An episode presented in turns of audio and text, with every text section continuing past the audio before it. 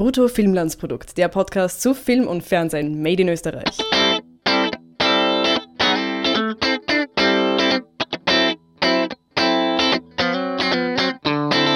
Herzlich willkommen zu einer neuen Folge Brutto Filmlandsprodukt. Wir probieren heute mal was Neues. Wir besprechen keinen langweiligen österreichischen Film oder vielleicht auch nicht langweiligen österreichischen Film, keine Serie, keine Förderungen, sondern wir haben einen Gast. Hallo. Nämlich, stell dich mal kurz selber vor. Mein Name ist Ines Häufler und ich bin Filmdramaturgin und inzwischen mache ich auch schon viele andere Sachen, aber ich bin immer noch vorwiegend Filmdramaturgin seit ungefähr 15 Jahren. Und auf dem besten Wege, dass ich dich irgendwann Doyen des österreichischen Films nennen kann, weil Oh. du machst so viel. Ich habe mir kurz aufgeschrieben, ähm, was du alles tust, außer Dramaturgin zu sein. Ja. Script Consulting, du unterrichtest, du entscheidest über Förderungen mit und sitzt wahrscheinlich auch in irgendwelchen anderen Jurien wahrscheinlich ständig.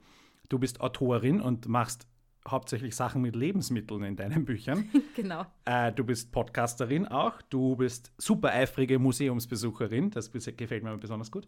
Und du machst auch Storytelling und Dramaturgieberatung für Firmen und eine der lustigsten Firmen, für die du das gemacht hast, oder nicht der lustigsten, aber wo man vielleicht jetzt nicht in erster Linie dran denkt, dass man da Storytelling-Beratung dafür braucht, weil man denkt sich halt, ja, ich laufe einfach und dann passt das schon und das Ding misst meine Kilometer und das ist Runtastic. Genau. Für mich interessiert aber heute hauptsächlich ähm, die Dramaturgin und die Branchenkennerin natürlich. Ja.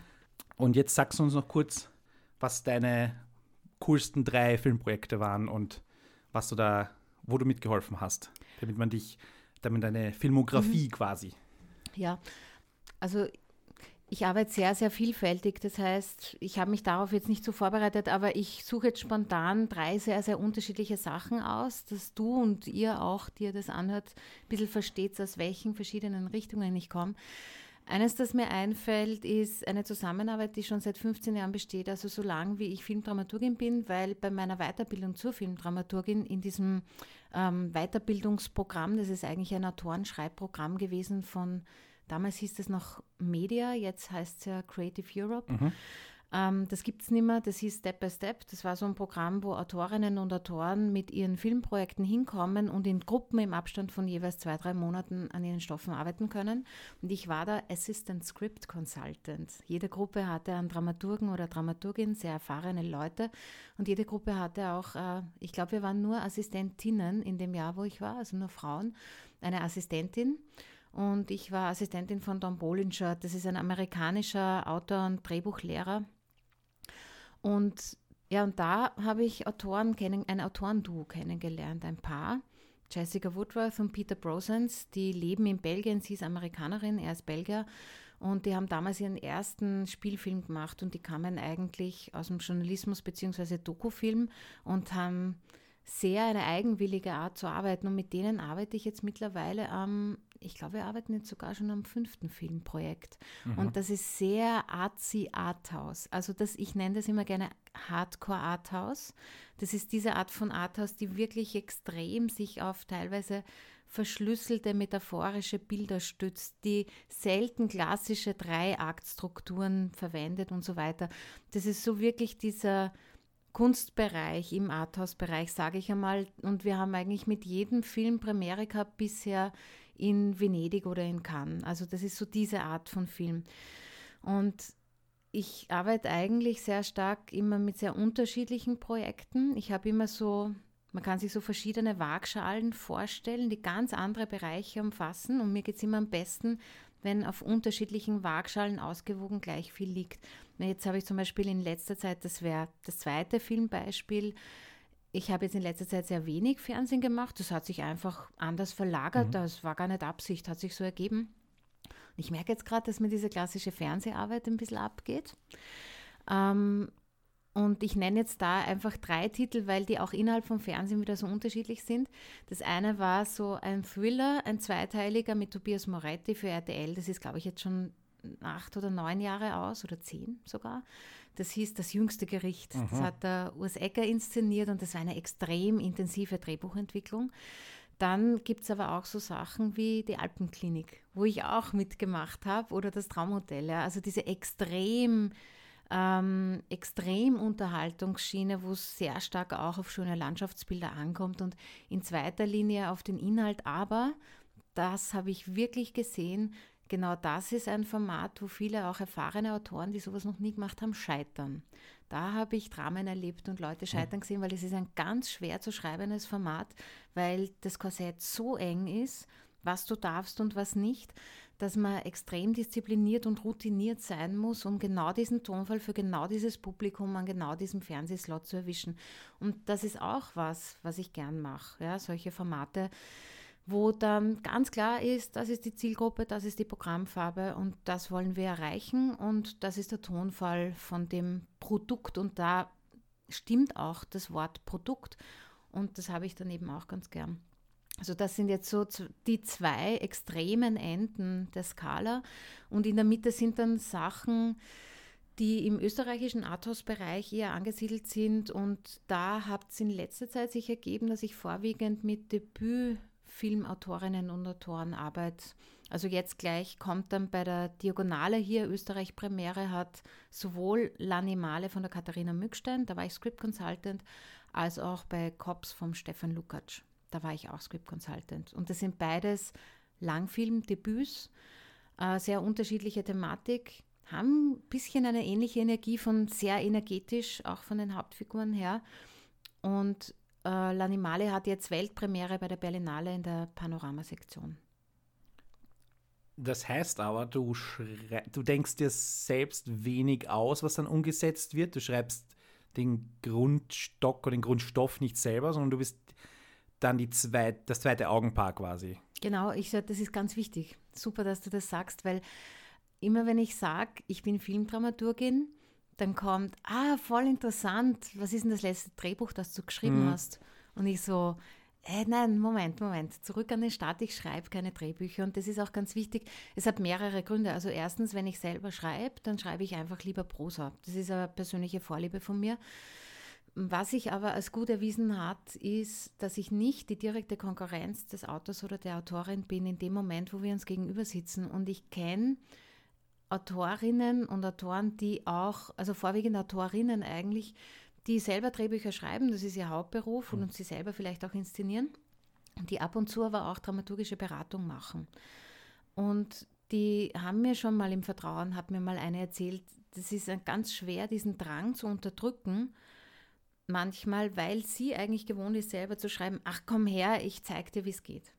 Das habe ich nicht. Das ist nicht mein Job zu schreiben. Es gibt eine Gewaltentrennung sozusagen. Mein Job ist es, das Auge von außen zu sein, so lang wie möglich immer wieder frisch drauf zu schauen, zu analysieren. Da habe ich natürlich meine Werkzeuge und Vorschläge zu machen und anschaulich zu machen, warum bestimmte Dinge nicht so gut funktionieren oder wie sie besser funktionieren könnten. Die Umsetzung selber ist aber wirklich dem Autor oder der Autorin überlassen und das ist nicht mein Ding. Und diese Trennung, die funktioniert ganz gut, weil mir vorkommt, dass ich besser zusammenarbeiten kann. Also ich habe selber schon auch mal Filmstoffe geschrieben, so für mich und auch für Drehbuchwettbewerbe. Aber ich habe dann gemerkt, das ist eigentlich nichts, was ich professionell betreiben möchte, in dem Sinn, dass ich selber jeden Tag am Schreibtisch sitze und schreibe, ist einfach nicht meine Vorliebe. Anderen quasi quasi helfen. Ähm, genau, ich bin die Hebamme. Genau, das ist vielleicht so ein Wort, was es gut beschreibt für Leute, die gar nicht wissen, was mein Job ist. Ähm, so haben mich auch schon Autoren bezeichnet, dass ich wie eine, eine Hebamme bin, die bei der Geburt eines Stoffes hilft. Und das trifft eigentlich ganz gut, das Bild. Okay. Ähm, jetzt haut mir diese Analogie meine Frage zusammen, meine nächste. Oh je, Entschuldigung. Weil ich ja eigentlich fragen wollte, ähm, diese, die meisten Drehbuchautorinnen sind ja extrem gut ausgebildet, haben das studiert oder sind einfach ähm, durch Workshops und so weiter gebildet. Und jetzt könnte man natürlich die Frage stellen, wozu wie, wie, nötig ist eine zweite Person, ja? Mhm. Und ich will jetzt nicht sagen, die Geburt geht ja theoretisch auch von alleine. Deswegen sage ich, das äh, funktioniert jetzt mit meiner Frage nicht. Aber wie, ich meine, natürlich dein, du wirst jetzt sagen, es ist mein Job, deswegen ist es super wichtig und es sollte noch unbedingt mehr passieren überall. Aber warum können die Leute das nicht alleine oder warum es, es, sind ja noch andere Leute an dem Film beteiligt. Also im Idealfall sind Regie und Drehbuch, also in meiner Idealwelt, nicht mhm. eine Person, Regie und Drehbuch, ähm, oft genug. Also das ist mal eine Person, aber es gibt dann noch eine Produzentin, Produzenten, die ja meistens auch mehr als nur ein bisschen was über Stoffentwicklung wissen. Das heißt, das sind schon mal und, und, und da sind schon mal zwei Leute dabei, zwei, vier Augen, die das, die ja auch ein Interesse an dem Film haben. Und sich jetzt noch jemanden dazu zu holen, ist das nicht irgendwann Overkill oder ist das nicht auch Geldverschwendung im, im, im, in manchen Fällen? Mhm. Also warum können die Leute das nicht oder warum braucht es eine Dramaturgie? Also ich, ich erzähle gleich ein Beispiel, wo genau ich mit dem konfrontiert worden bin. Das ist ja auch keine ungewöhnliche Frage, die du stellst für mich ähm, bei einer kleinen Förderinstitution, ich nenne keinen Namen, da ist es nicht eingeführt gewesen und selbstverständlich, dass es okay ist, wenn Autorinnen und Autoren sich dramaturgische Hilfe holen. Das heißt, das auch kalkulieren in den Kostenvoranschlägen, die sie mhm. einreichen zur Förderung. Und das ist teilweise rausgestrichen oder abgelehnt worden oder mit Mühe und Not dann einmal genehmigt worden und beim nächsten Projekt ist dann die Aussage gekommen aus, diesem, aus dieser Institution, naja, aber beim nächsten Mal, jetzt müssten sie es ja eigentlich schon selber schreiben können. Und das ist, das ist genau das. Und ich verstehe auch, woher das kommt, wenn man diese Arbeitsabläufe vielleicht nicht so im Detail kennt oder noch nicht selber in der Situation gesteckt ist, selber ein Drehbuch zu schreiben. Ich kenne es auch von meinen Schreibprozessen, eben nicht Drehbuch, aber andere Sachen. Ich hole mir auch immer irgendwo ein zweites Augenpaar dazu, weil ich einfach letztlich viel schneller bin. Natürlich muss mich ja keiner engagieren. Es gibt zwar ein bisschen einen Benefit bei großen Institu Förder Förderinstitutionen wie zum Beispiel dem ÖFI. Also wenn du da als Autor jetzt einreichen würdest mit mir gemeinsam, dann kommt einfach mehr Kohle raus. Ja? Das heißt, in der Förderung wird mehr Geld ausgeschüttet. Das heißt, du musst nicht von deiner eigenen Förderung das Geld abzwacken als Autor, für, um mich zu bezahlen, sondern wenn wir gleich als du sozusagen einreichen, ich als Dramaturgin, du als Autor, dann wird da Geld draufgegeben, damit ich bezahlt werden kann. Also das ist mal so mhm. ähm, ein Punkt, wie es beim ÖFI läuft. Ja, kurze Nachfrage, weil ja die Stoffentwicklung ähm, ein eigener Förderpunkt ist. Genau. Das heißt, aber okay, wenn jetzt, sagen wir mal, für einen Autor, Autorin gäbe es 10.000 Euro und für einen Dramaturgen gäbe es 5.000 Euro und dann kriegt man als Duo 15.000 Euro, ist da jetzt nicht mehr Geld gekommen? Naja, aber äh, es ist nicht so, dass denen egal ist, ob du mit einem Dramaturgen arbeitest oder nicht und du kriegst Flatrate 10.000 Euro und wie du dann von dem Geld den selber bezahlst. Ich meine, die Wahrscheinlichkeit, dass man 15.000 bekommt, ist höher, Nein, du kriegst, wenn du mit, es gibt drei verschiedene Arten, für, um Stoffentwicklung einzureichen. Entweder als Autor ganz alleine. Mhm. Ein, eine Art. Ja. Zweite ist als Autor oder Autorin gemeinsam mit jemandem Zweiten wie Dramaturgie oder Regie. Manche entwickeln ja, wie du vorhin auch schon gesagt hast, mit äh, Regie gemeinsam zum Beispiel. Ja. Und nicht mit Dramaturgen. Dritte Art ist Drehbuchentwicklung im Team. Da reicht die Produktionsfirma ein mit dem Autor, Autorin und Dramaturgie. Und äh, am idealsten für den Autor ist die zweite Variante, weil da gibt es 15.000 und es ist einkommensteuerbefreit, weil der Antragsteller Autor, Autorin ist, sobald der Antragsteller die Produktionsfirma ist stellt der Autor natürlich der Firma dann die Honorarnote und das ist natürlich voll zu versteuern, auch mit dem Einkommensteuer. Ah, okay. Das sind so kleine Details, die sich nicht so viel rumsprechen. Ich, ich mache diesen Exkurs kurz fertig, weil ich den sehr, sehr interessant finde. Und du bist, ich bin der ja auch das, der Einzige, den genau, das interessiert in dem Land, ja. Nein, der Effekt dessen, den finde ich nämlich sehr interessant. Das ist eine Beobachtung jetzt, die ich gemacht habe. Ich habe es mal beim Herrn Teichmann im ÖFI kurz angesprochen. Da gibt es keine klare also es gibt eine Haltung dazu und der weiß, dass das so ist. Der Effekt ist nämlich, dass die Produktionsfirmen, die das wissen, jetzt meistens sagen, du, reich doch einmal Allah mit dem Dramaturgen ein oder überhaupt Allah, mhm. weil dann ist es einkommensteuerbefreit. Heißt aber de facto, die gehen kein Risiko ein. Die warten einmal, ob der überhaupt gefördert wird oder die, die entwickeln dann einmal vor sich hin und später schalten sie sich erst in der nächsten Stufe ein. Das heißt aber auch, was ja Produktionsfirma auch leisten kann in dieser ersten Phase, was ich total wichtig finde, ist Marktrelevanz zu schauen, ähm, können wir daraus ein Paket schnüren? Ja, also wie, wie wollen, in welche Richtung wollen wir den Stoff entwickeln? Wenn sich die Firmen jetzt aus dem ersten Schritt zurückziehen, weil es ja voll schlau ist, damit die Autoren keine Einkommensteuer bezahlen müssen, was ja wirklich super ist, ja, Heißt es aber dann im nächsten Schritt auch, dass diese, dieses Element der Beurteilung, Beurteilung durch eine Produktionsfirma und Unterstützung auch fehlt mhm. in dem ersten Schritt. Und das finde ich nicht immer gut, weil es ist manchmal wichtig, auch diese Produktionsseite eine Meinung dazu zu kriegen in diesem Entwicklungsprozess und zu sagen, okay, gehen wir da in eine Richtung, wo die Produktionsfirma eigentlich auch gemeinsam mit dem Team hin möchte. Und gleichzeitig haben wir aber die Möglichkeit, einfach einmal in Ruhe zu entwickeln. Das heißt, ich finde da, dass meine Verantwortung unter anderem dann ist, schon ein bisschen zu schauen, ähm, wie, wie, wo wollen wir hin mit dem Projekt markttechnisch? Ja, ich sage jetzt nicht, wenn ich sage, das ist mir ganz wichtig, wenn ich sage markttechnisch, meine ich nicht, wir müssen zwingend 200.000 Zuschauer erreichen. Auch ein Film, der 20.000 Zuschauer erreicht, ist ein Film, der es wert ist, gemacht zu werden, aber dann soll er die 20.000 sehr genau anspielen, mit genau einer Produktionsfirma und einem Team, das genau weiß, dort wollen wir hin und das wollen wir machen, dass da eine Absicht dahinter steckt, sozusagen. Ja. Ähm, und wenn in, am Anfang in der Stoffentwicklungsphase man einfach halt einmal vor sich hin entwickelt, kann das sehr befreiend und cool sein.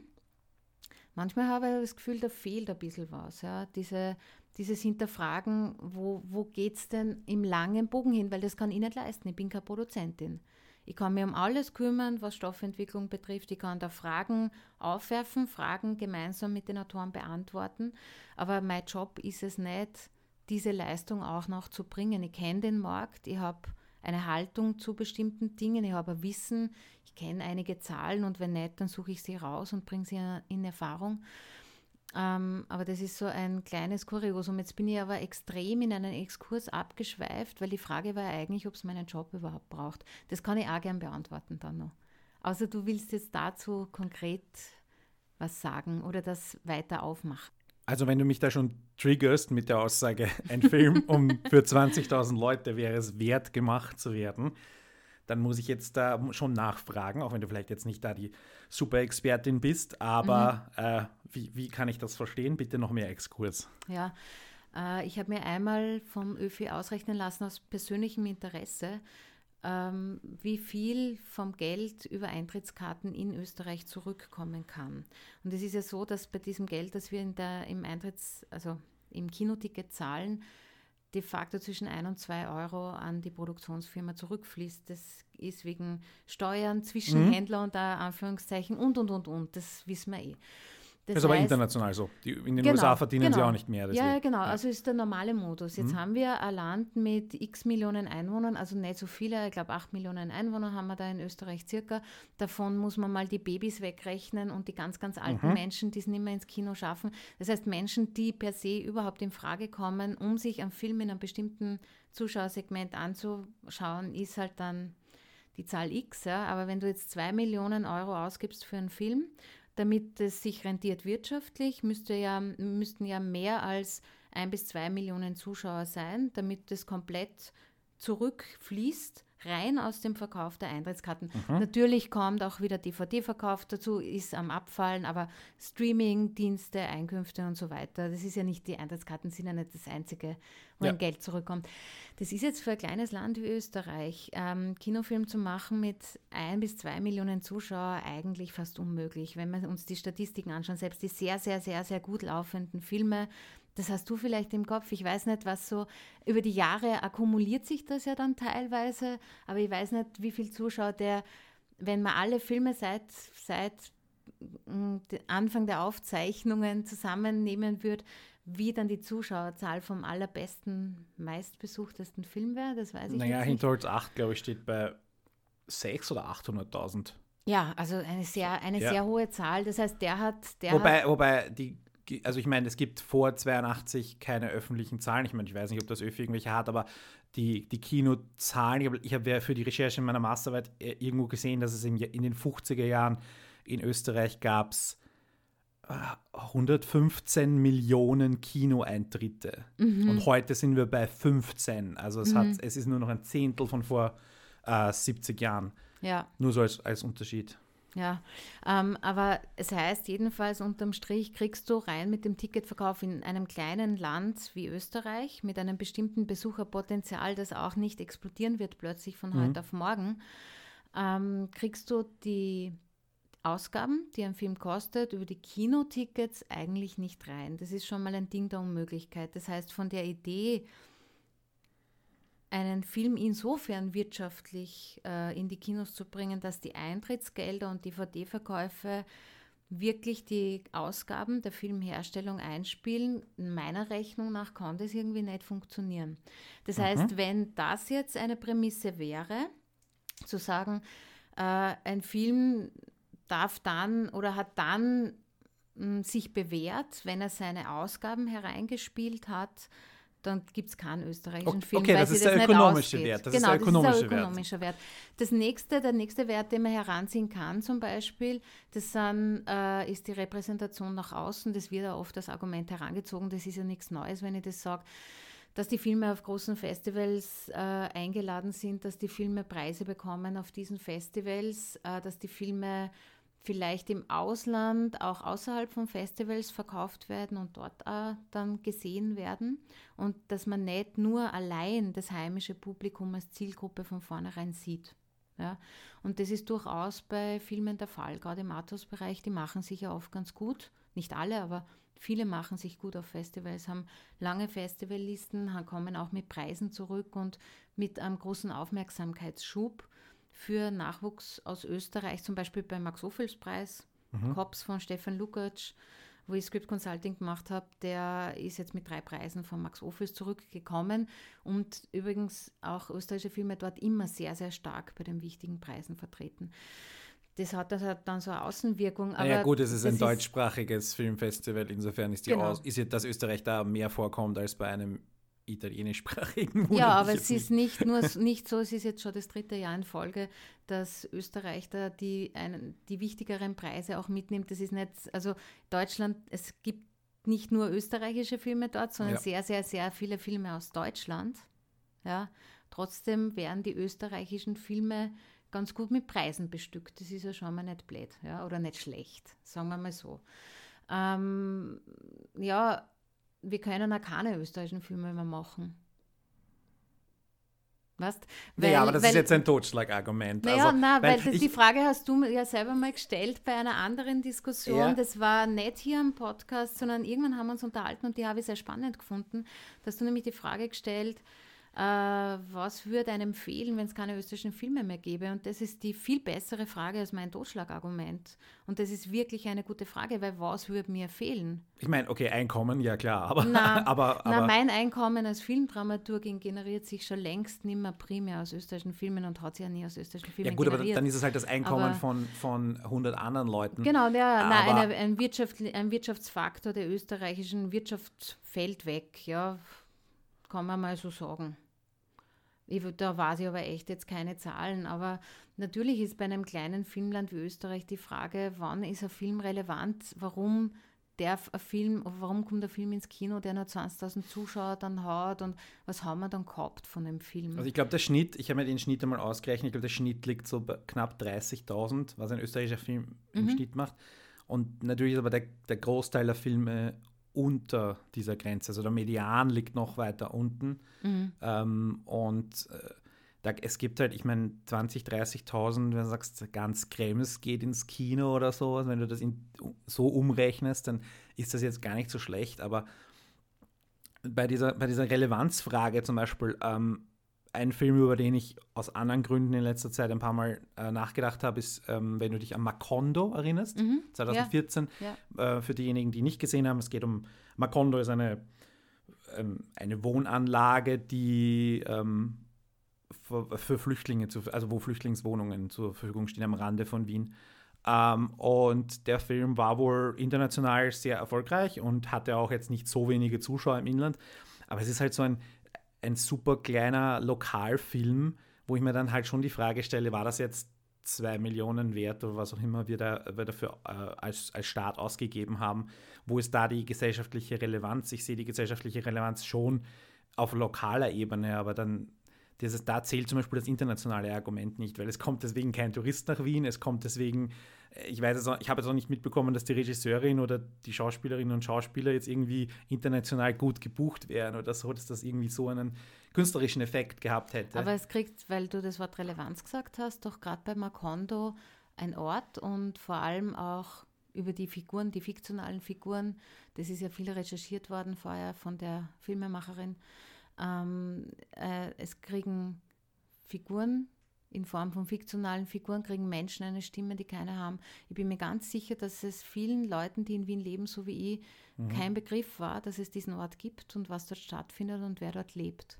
Und durch diese Geschichte hat, das ist für mich zum Beispiel, wäre für mich was, wo ich sage, das finde ich relevant, ja, hat man diesen Menschen an dem Ort in einer Weise eine Stimme gegeben, die sie nicht hätten. Mhm. Und das ist schon relevant, selbst wenn wir vielleicht nicht rein, in dem Fall jetzt, ja, bei dem speziellen Beispiel.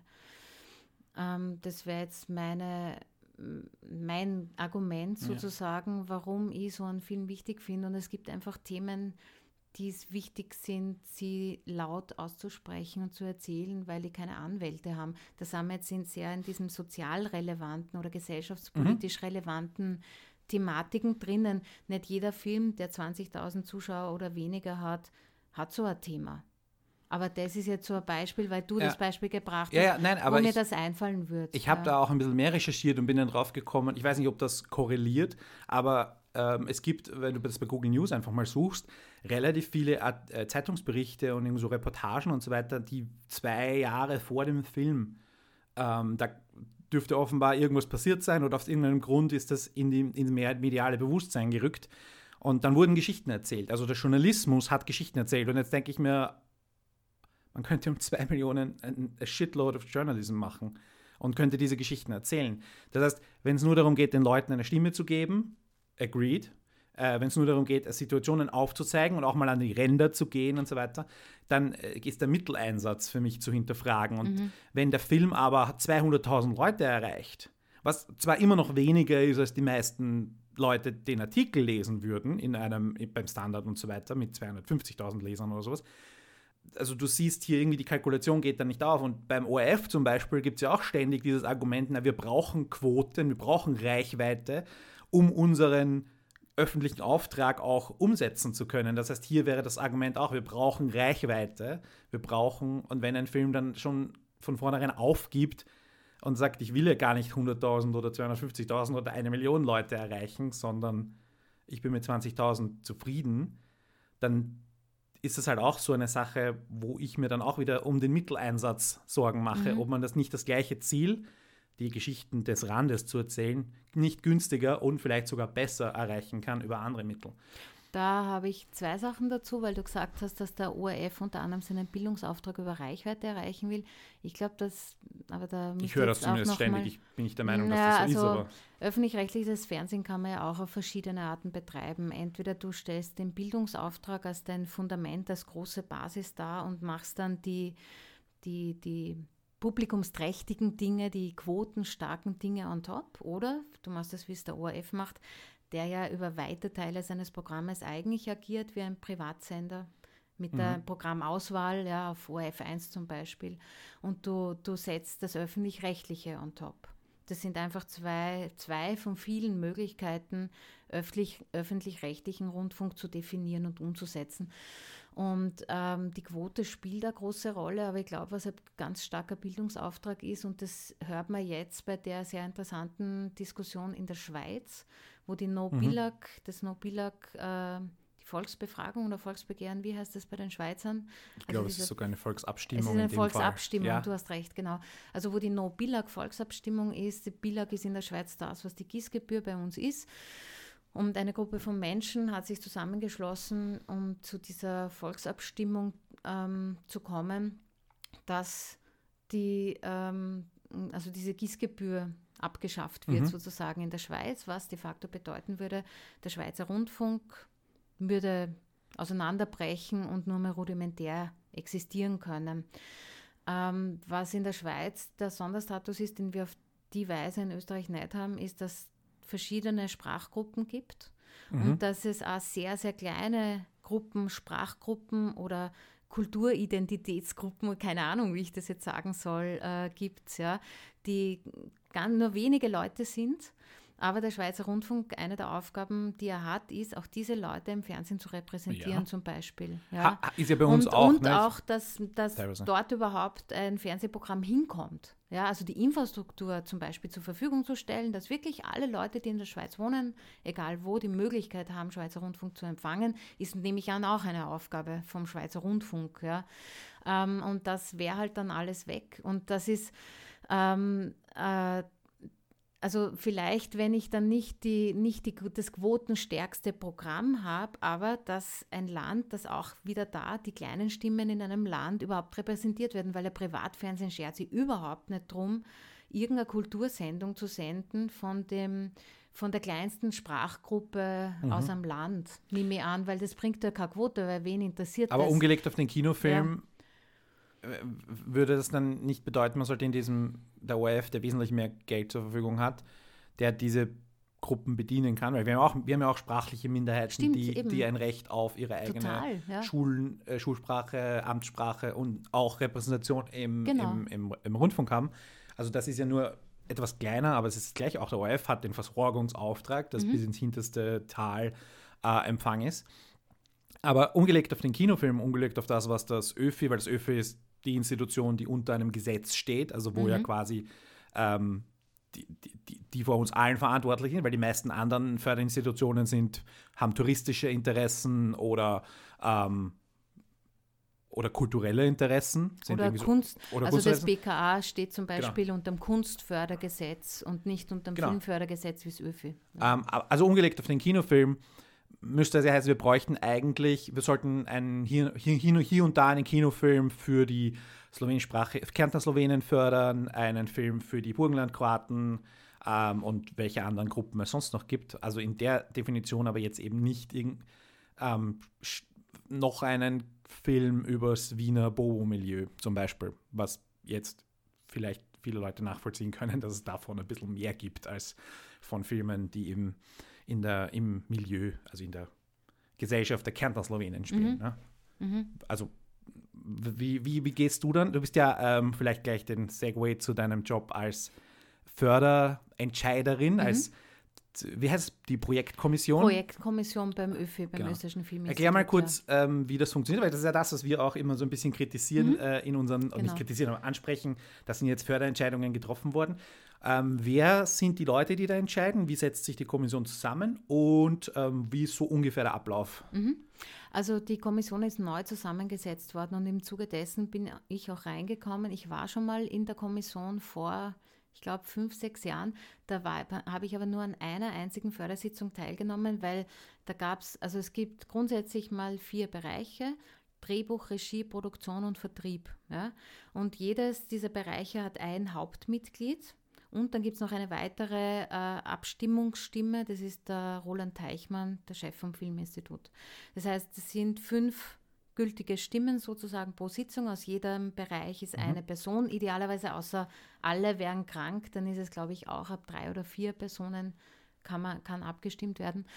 Ähm, und dann gibt es Ersatzmitglieder in jedem Bereich. Und damals, wie ich damals eben bei, in der Jury war, da gab es drei oder vier Ersatzmitglieder pro Bereich und die waren alphabetisch. Und da waren irgendwie zwei Leute vor mir und erst wenn die alle nicht konnten, Hauptmitglied, Ersatzmitglied 1, Ersatzmitglied 2, bin ich als Ersatzmitglied 3 oder was ich da war, überhaupt erst angefragt worden. Und dann konnte ich nur teilnehmen, wenn ich nicht befangen war. Und weil ich ja sehr verbandelt bin in der österreichischen Filmbranche, weil ich das seit 15 Jahren mache, ist immer wieder ein Projekt aufgetaucht, wo ich mal in einer Stufe davor einen Letter of Intent geschrieben hatte, dass ich an einem Projekt mitarbeiten will oder schon mitgearbeitet hatte, wenn es dann in die Herstellungsförderung gibt. Deswegen bin ich da nur einmal gesessen. Jetzt in der neuen Zusammensetzung der Kommission bin ich noch gar nicht gesessen wegen Befangenheit, weil jetzt noch sehr viele Projekte. Es war auch, glaube ich, ähm, erst eine Sitzung in der neuen war, Kommission, oder? Nein, ich glaube, es waren schon zwei oder so, aber noch nicht viele. Aber jetzt gibt es nur zwei Mitglieder pro Bereich, oder? Es gibt jetzt ja. nur mehr zwei Mitglieder pro Bereich. Das heißt, ich werde öfter zum Zug kommen, sofern ich nicht befangen bin. Und das nehme ich und auch das ÖFI sehr, sehr ernst, diese Sache mit der Befangenheit. Und es tauchen dann halt auch Projekte auf, die ich vor sechs Jahren in der Anfangs-, in der Treatment-Phase betreut habe. Die sind dann in einer Schublade gelandet und zack, jetzt plötzlich tauchen die wieder auf bei einer Stoffentwicklung. Da kann ich natürlich dann nicht teilnehmen, weil ich da befangen bin, auch wenn das Projekt jetzt ganz anders wirkt und sich sehr verändert hat. Aber da fühle ich mich selber viel zu nah dran und da bin ich selber auch sehr genau. Also so viel zu der Vermutung, dass eh jeder nur immer seinen Freunden alles zuschupft, ja, sobald ich befangen bin, mache ich nicht mit und das ist auch die Anforderungen, die das ÖFI gibt.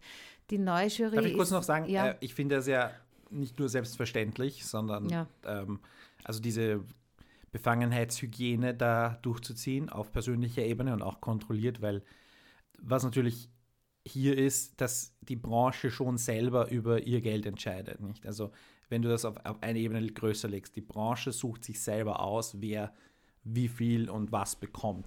Und da ist es dann halt ähm, eine Sache, die ich, das ist jetzt auch wieder ein bisschen weit ab, aber ich, wenn ich die schon mal hier habe, ähm, mhm. dass es zum Beispiel beim ORF ist das ja auch irgendwie so ein Selbstentscheiden, da ist dann die Politik, die mitredet, aber es gibt zumindest die Nuance eines Publikumsrates, der wiederum, der gewählt wird vom Publikum und der wiederum Mitglieder in den Stiftungsrat, also das Gremium, das wirklich entscheidet, entsendet. Und das gibt es beim Filminstitut zum Beispiel gar nicht oder bei überhaupt keiner Förderinstitution. Und da habe ich dann schon ein bisschen mehr Bauchweh, wenn es keinerlei Außen, Außenkontrolle gibt. Ja? Weil den Herrn Teichmann hat auch keiner gewählt ähm, und euch hat keiner gewählt. Und, ihr, und es geht so um lächerliche wenige 15 Millionen oder sowas, also was echt ein Peanuts ist fürs, fürs ganze Bruttoinlandsprodukt.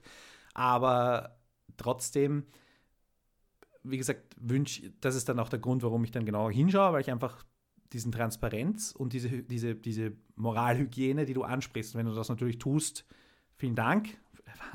Ich hoffe, es machen alle anderen auch. Ja. Also ähm, zuerst mal glaube ich nicht, dass beim ORF eine Entscheidung über ein Spielfilmdrehbuch, sagen wir, nehmen wir mal irgendeinen Fernsehfilm, keine Ahnung, dass da der Publikumsrat irgendwie da mitliest und letztlich naja, nein, auch aber seinen es ist, Senf dazu es ist halt er, er, er, die, also, die, größte also Entscheidungsebene formal, entscheidet damit. Ja, formal, aber jetzt im, im operativen Geschäft, in der Auswahl, welche Fernsehfilme werden produziert mhm. von den Fernseh, Fernsehfilmredaktionen, das wäre interessant da weiß, das weiß ich nicht. Ja. Das wäre interessant, ob der Publikumsrat, mir, mir ist es unbekannt, also ich glaube nicht, aber es ist eine spannende Frage, ob beim ORF... Naja, er darf zumindest Leute in den Stiftungsrat entsenden und der, Stiftungs der, der Publikumsrat relativ zahnlos ist an sich. Der hat aber immerhin Akteneinsicht. Hm. Das heißt, das heißt, im Nachhinein vielleicht könnte man dann Einspruch Also eine gewisse Kontrolle ist schon da. Mehr, und die Leute, die er in den Stiftungsrat entsendet, das sind zwar auch nur ein paar von, vom ganzen Gremium, aber immerhin ist es eine Art von Mitentscheidung. Mhm. Und ähm, ich ich denke mal halt, äh, speziell wenn es darum geht, dass, weil bei, bei, beim Film ist es ja speziell und äh, speziell so, da muss ich ja nochmal extra ein Ticket kaufen. Es ist ja nicht so, dass das, was hier hergestellt wird, uns Staatsbürgern einfach zur Verfügung gestellt wird. Und deswegen, ich muss ja noch einmal was dafür bezahlen. Und da ist, mm, Also ich zahle Gießgebühr. Ja, eh, aber bei der Gießgebühr hast du ja auch ein, mit der Gießgebühr bekommst du ein Wahlrecht, nicht?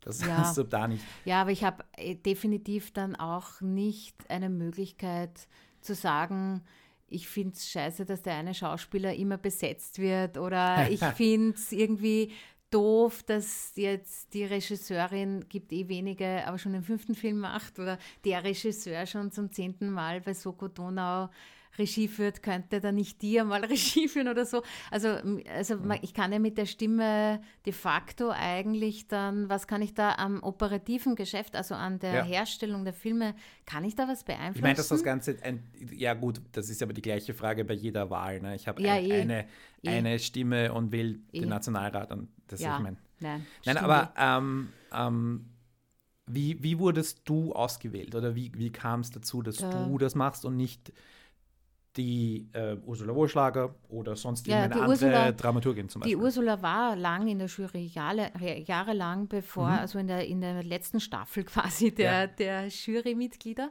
Da war die Ursula zum Beispiel drinnen ähm, und die Jury ist jetzt verkleinert worden und in der Erstbesetzung auch sehr stark großteils mit Leuten besetzt, die nicht in der österreichischen Branche tätig sind. Mhm ähm, musst du die Website aufrufen und dir alle Namen nochmal durchlesen. Da ich bei noch keiner Sitzung gesessen bin, ich habe die nur einmal ein paar Stunden kennengelernt persönlich äh, und ich bin so schlecht mit Namen, kann ich die jetzt nicht alle sieben weiteren Namen außer mir aufzählen.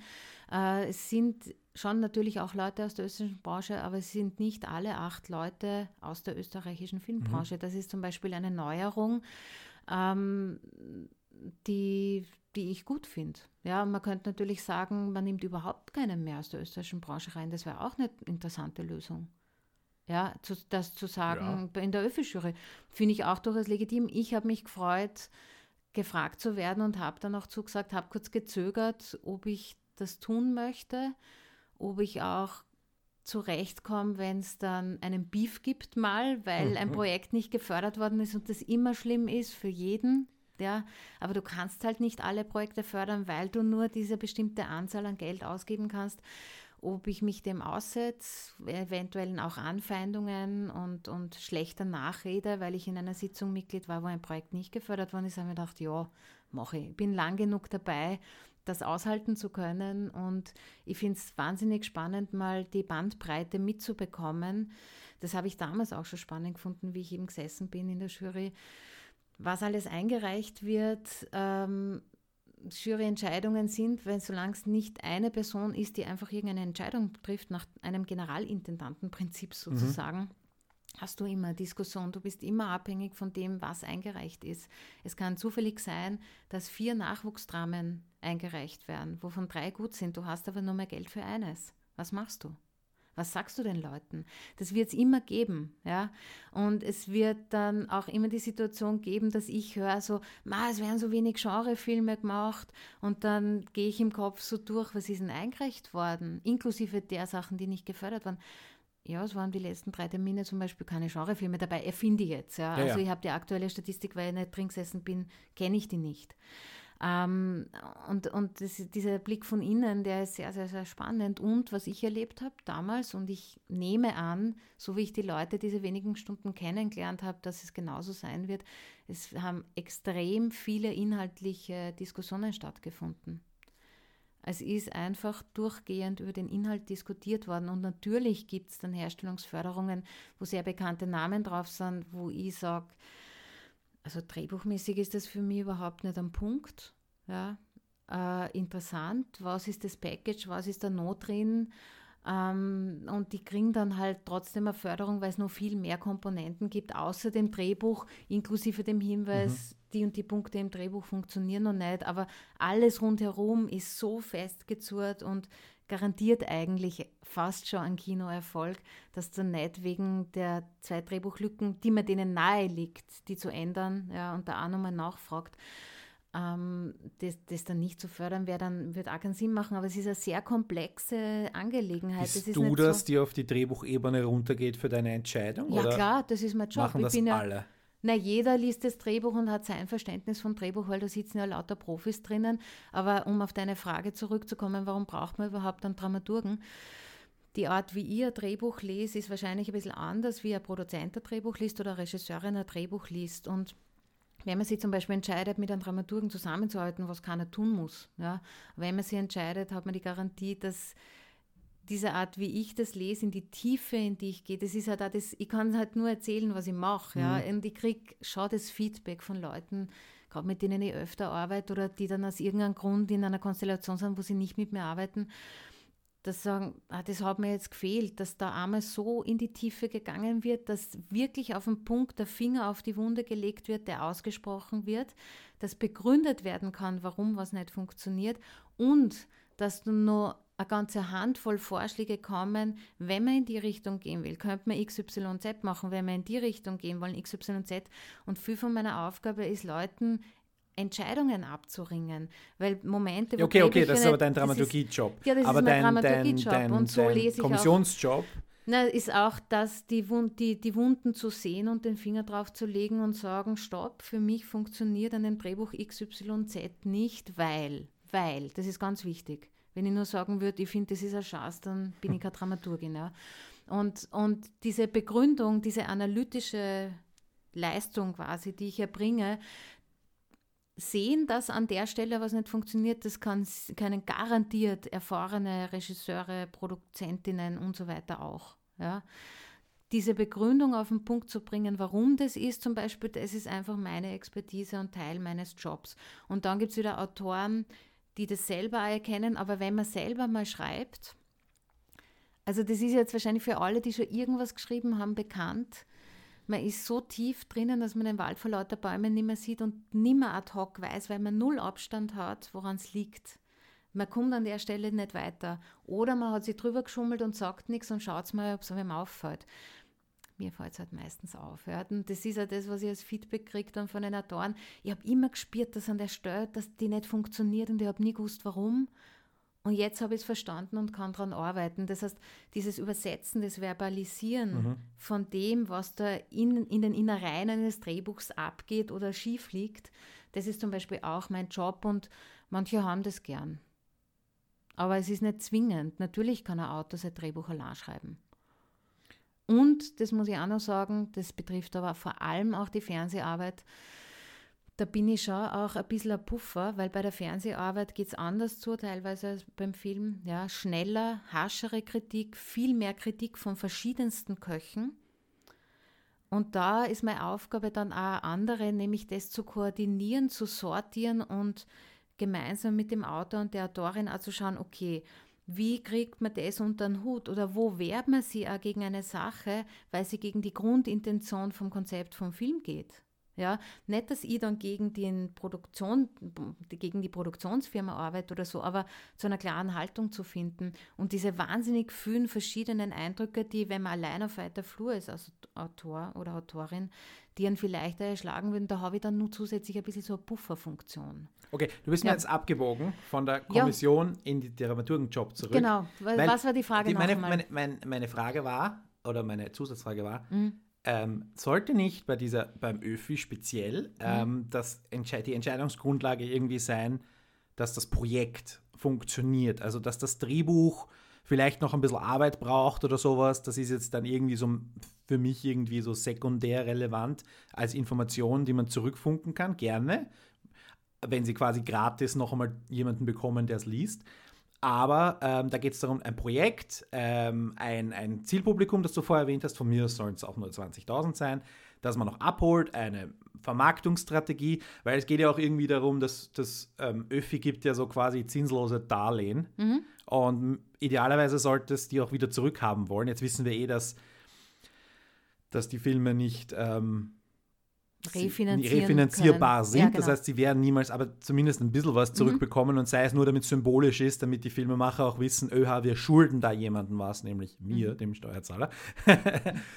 also ähm, sollte nicht diese Projektbasis, wenn du dann sagst, du liest die Drehbücher alle, schaust du, wie, was für Unterlagen sind dann noch dabei?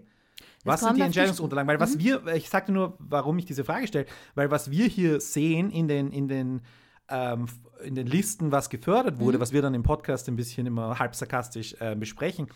Wir haben die Förderhöhe, wir haben die Art der Förderung, da gibt es auch ein paar verschiedene, wer daran beteiligt ist, welche Firma, und wir haben so eine Mini-Synopsis.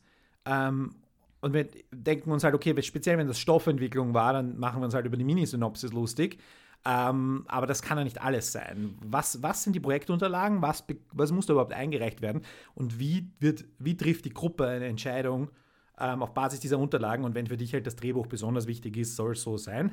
Aber ich nehme mal für denjenigen, der für die Fachgruppe Verwertung da drin sitzt, werden die Marketingunterlagen und die, die, der Businessplan mhm. des Films äh, ein, eine Rolle spielen und für die, für die Produktion auch und für die Regie wird vielleicht eher die künstlerische Perspektive wichtig sein. Mhm. Und für den Herrn Deichmann hoffentlich, dass er sein Geld irgendwann wieder zurückbekommt. Also hier sind eh lauter verschiedene Interessen, die dann zu einer Entscheidung kommen. Aber was sind da noch für Unterlagen dabei? Also wenn du zur Stoffentwicklung einreichst, dann ist ein Treatment dabei und äh, Drehbuchauszüge, also im Sinn von aus, ein, zwei, glaube ich, ausgeschriebene Szenen. Ja? Ähm, und ein Autorenstatement ist meistens noch dabei und wenn der Autor allein einreicht mit der Dramaturgie, ein Letter of Intent von der Dramaturgie und das war's. Das ist Stoffentwicklung, ja? erste Stufe. Es gibt seit neuestem auch Stoff, seit neuestem, ich glaube schon seit zwei Jahren oder so. Stoffentwicklung zweite Stufe. Das heißt, du bist schon drin, du bist mit dem Buch aber nicht auf den Punkt kommen. Ja? Und ich muss dazu sagen, das Geld, was an Förderung ausgegeben wird für diese Phase, wo das Drehbuch entsteht und eigentlich mhm. dingfest gemacht werden soll, ist im Vergleich zu den anderen Förderstufen natürlich sehr gering. Ja. Mhm. Leider sage ich manchmal, weil da steckt die meiste Arbeit drin und das ist ja das Fundament, damit nachher überhaupt ein packender Film entstehen kann, zusätzlich mit den anderen Dingen. Ähm, ja, und deswegen bin ich sehr froh, dass es Stoffentwicklung zweite Stufe gibt. Das heißt, man kann, darf dann nochmal einreichen, wenn man das Gefühl hat, man hat jetzt da ein Jahr lang dran gearbeitet, man ist aber an einem bestimmten Punkt nicht über den hinauskommen. Mhm. Ja.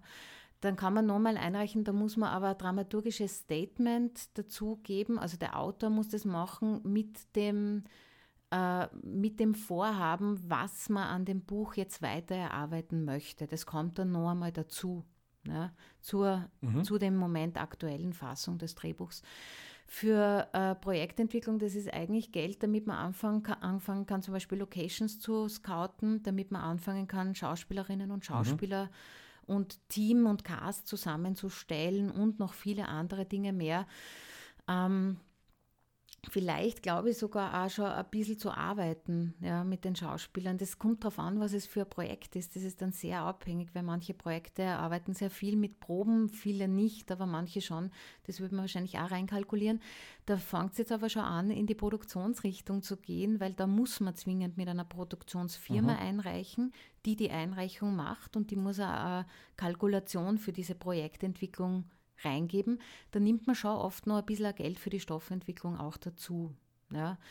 Und bei der Herstellungsförderung, das ist dann das größte Paket. Da gibt es alle möglichen Statements von und Letters of Intent natürlich von allen Mitwirkenden, alle künstlerischen Departments, das Drehbuch, ähm, dann natürlich eine sehr ausführliche Kalkulation für die Herstellung und was da im Detail drin ist, kann man auf der ÖFI-Seite abrufen. Vielleicht können wir das in die Show Notes packen, weil das ist alles ganz transparent nachzulesen, was in diesem Paket dabei sein muss mhm. bei der Einreichung. Die Einreichungen sind, Halleluja, auch endlich digital. Das heißt, ich kriege nicht mehr zwei große Umzugskisten mit allen Papierunterlagen und DVDs und Screeners und so weiter zugeschickt, sondern oder mit Booten in den dritten Stock geschleppt und dann muss ich sie selber wieder vernichten. Der arme Veloce-Fahrer. Ja, genau. Sondern es ist ab heuer erstmals alles digital, was ich sehr, sehr begrüßenswert finde, weil ich seit vielen Jahren schon nur mehr am iPad meine Drehbücher lese und meine Notizen mache. Aber das ist nur nebenbei. Was war die Frage? also das Wie ist die Entscheidung die, Das ist die Antwort auf die Frage, was eingereicht wird. Und ähm, äh, natürlich schaue ich primär auf die Drehbuchsache. Das ist natürlich sehr, sehr wichtig, wenn es um Stoffentwicklung mhm. geht, weil da hat man ein Treatment und sonst gibt es noch nichts. Ja, da gibt es noch keine Produktionsfirma oft, die dran ist und so weiter. Und natürlich stellt sich da die Frage, und das ist das Interessante bei diesen Sitzungen, äh, genau wie du beschreibst, den Blick, den jeder aus seiner Perspektive hat. Und den habe ich aus Drehbuchperspektive ja. und natürlich mit der Erfahrung auch, dass ich mir vorstellen kann, wen spricht das an. Ich denke mir auch über Zielgruppen was. Ich denke auch über Zielgruppen nach beim Lesen. Ja. Zwischenfrage, ähm, ich weiß es, aber vielleicht Hörerinnen und Hörer nicht. Was ist ein Treatment und was ist ein Letter of Intent? Ah, okay. Und was, äh, dann gibt es ja noch das Exposé. Was mhm. unterscheidet das? Mhm. Also das ist eine super Frage, weil die Antwort ist, jeder hat eine andere Definition. Ich sage es jetzt mal so grob, wie es für mich ist. Ein Exposé, also ich fange mal an mit der Logline. Das ist, was du Minisynopsis nennst oder ihr Minisynopsis nennt. Das ist me meistens sehr ausführlich, aber eigentlich ist es ein Logline, ja, der Film in drei, vier Zeilen. Mhm. Das ist einmal so das nicht das Allerminimalste. das, was in den, in den Förderungen Genau, drin steht. das, ja. was in dem PDF dann immer drin steht, was man sich runterladen kann. Ähm, dann gibt es eine Synopsis, das ist für mich der Film auf einer Dreiviertel bis einer DIN A4-Seite. Ja, das ist so meine Definition davon. Aber jeder definiert diese Sachen anders. Also falls hier Autorinnen und Autoren zuhören, die selber gerne mal bei, mit einer Produktionsfirma in Kontakt kommen wollen oder wenn wer zu euch sagt, so, ja, schreiben wir heute halt einmal Exposé, immer nachfragen, was ist die übliche Länge in Ihrer Firma beim Exposé. Das ist keine Schande, weil das definieren alle anders und beim Fernsehen meinen sie mhm. wieder was anderes. Das Exposé ist meiner Meinung nach der Film auf fünf bis sieben Seiten und nicht mehr. Ne? Also und wir reden alles in Prosa, ohne große ausgeschriebene Dialoge und so weiter. Was finde ich schon bei Exposé und auch Treatment? Also Treatment hat für mich im Idealfall zwischen 10 oder so zwischen 15 und, und 20 Seiten. Es gibt Treatments, die 30, 40 Seiten haben, aber da kann ich gleich ein Drehbuch lesen. Da ist nämlich das Lesen dieses Prosatextes für mich, auch für die Analyse, für den Job einfach mühsamer, als wenn ich gleich ein Drehbuch vor mir liegen habe. Aber ja, jeder sieht das anders und jeder hat andere Gewohnheiten. Das sind einmal so die Längendefinitionen. Und wir reden immer nur von der Film nicht Ah, vielleicht, vielleicht kann man irgendwo einen Link mal reintun, auch, wo sich Leute Drehbücher runterladen können, um mal zu sehen, wie es ein Drehbuch formatiert.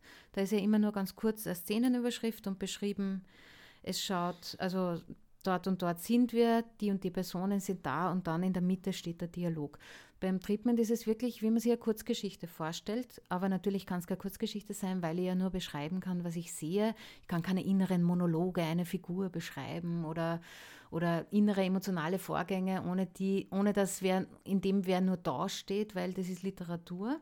So funktioniert Film vielleicht im künstlerischen Bereich oder so, aber äh, ich muss grundsätzlich beschreiben, was ich sehe, aber trotzdem mit dem formulierungstechnischen Feinschliff, dass wenn ich ein, ein Treatment für eine Komödie schreibe, es trotzdem lustig sein soll.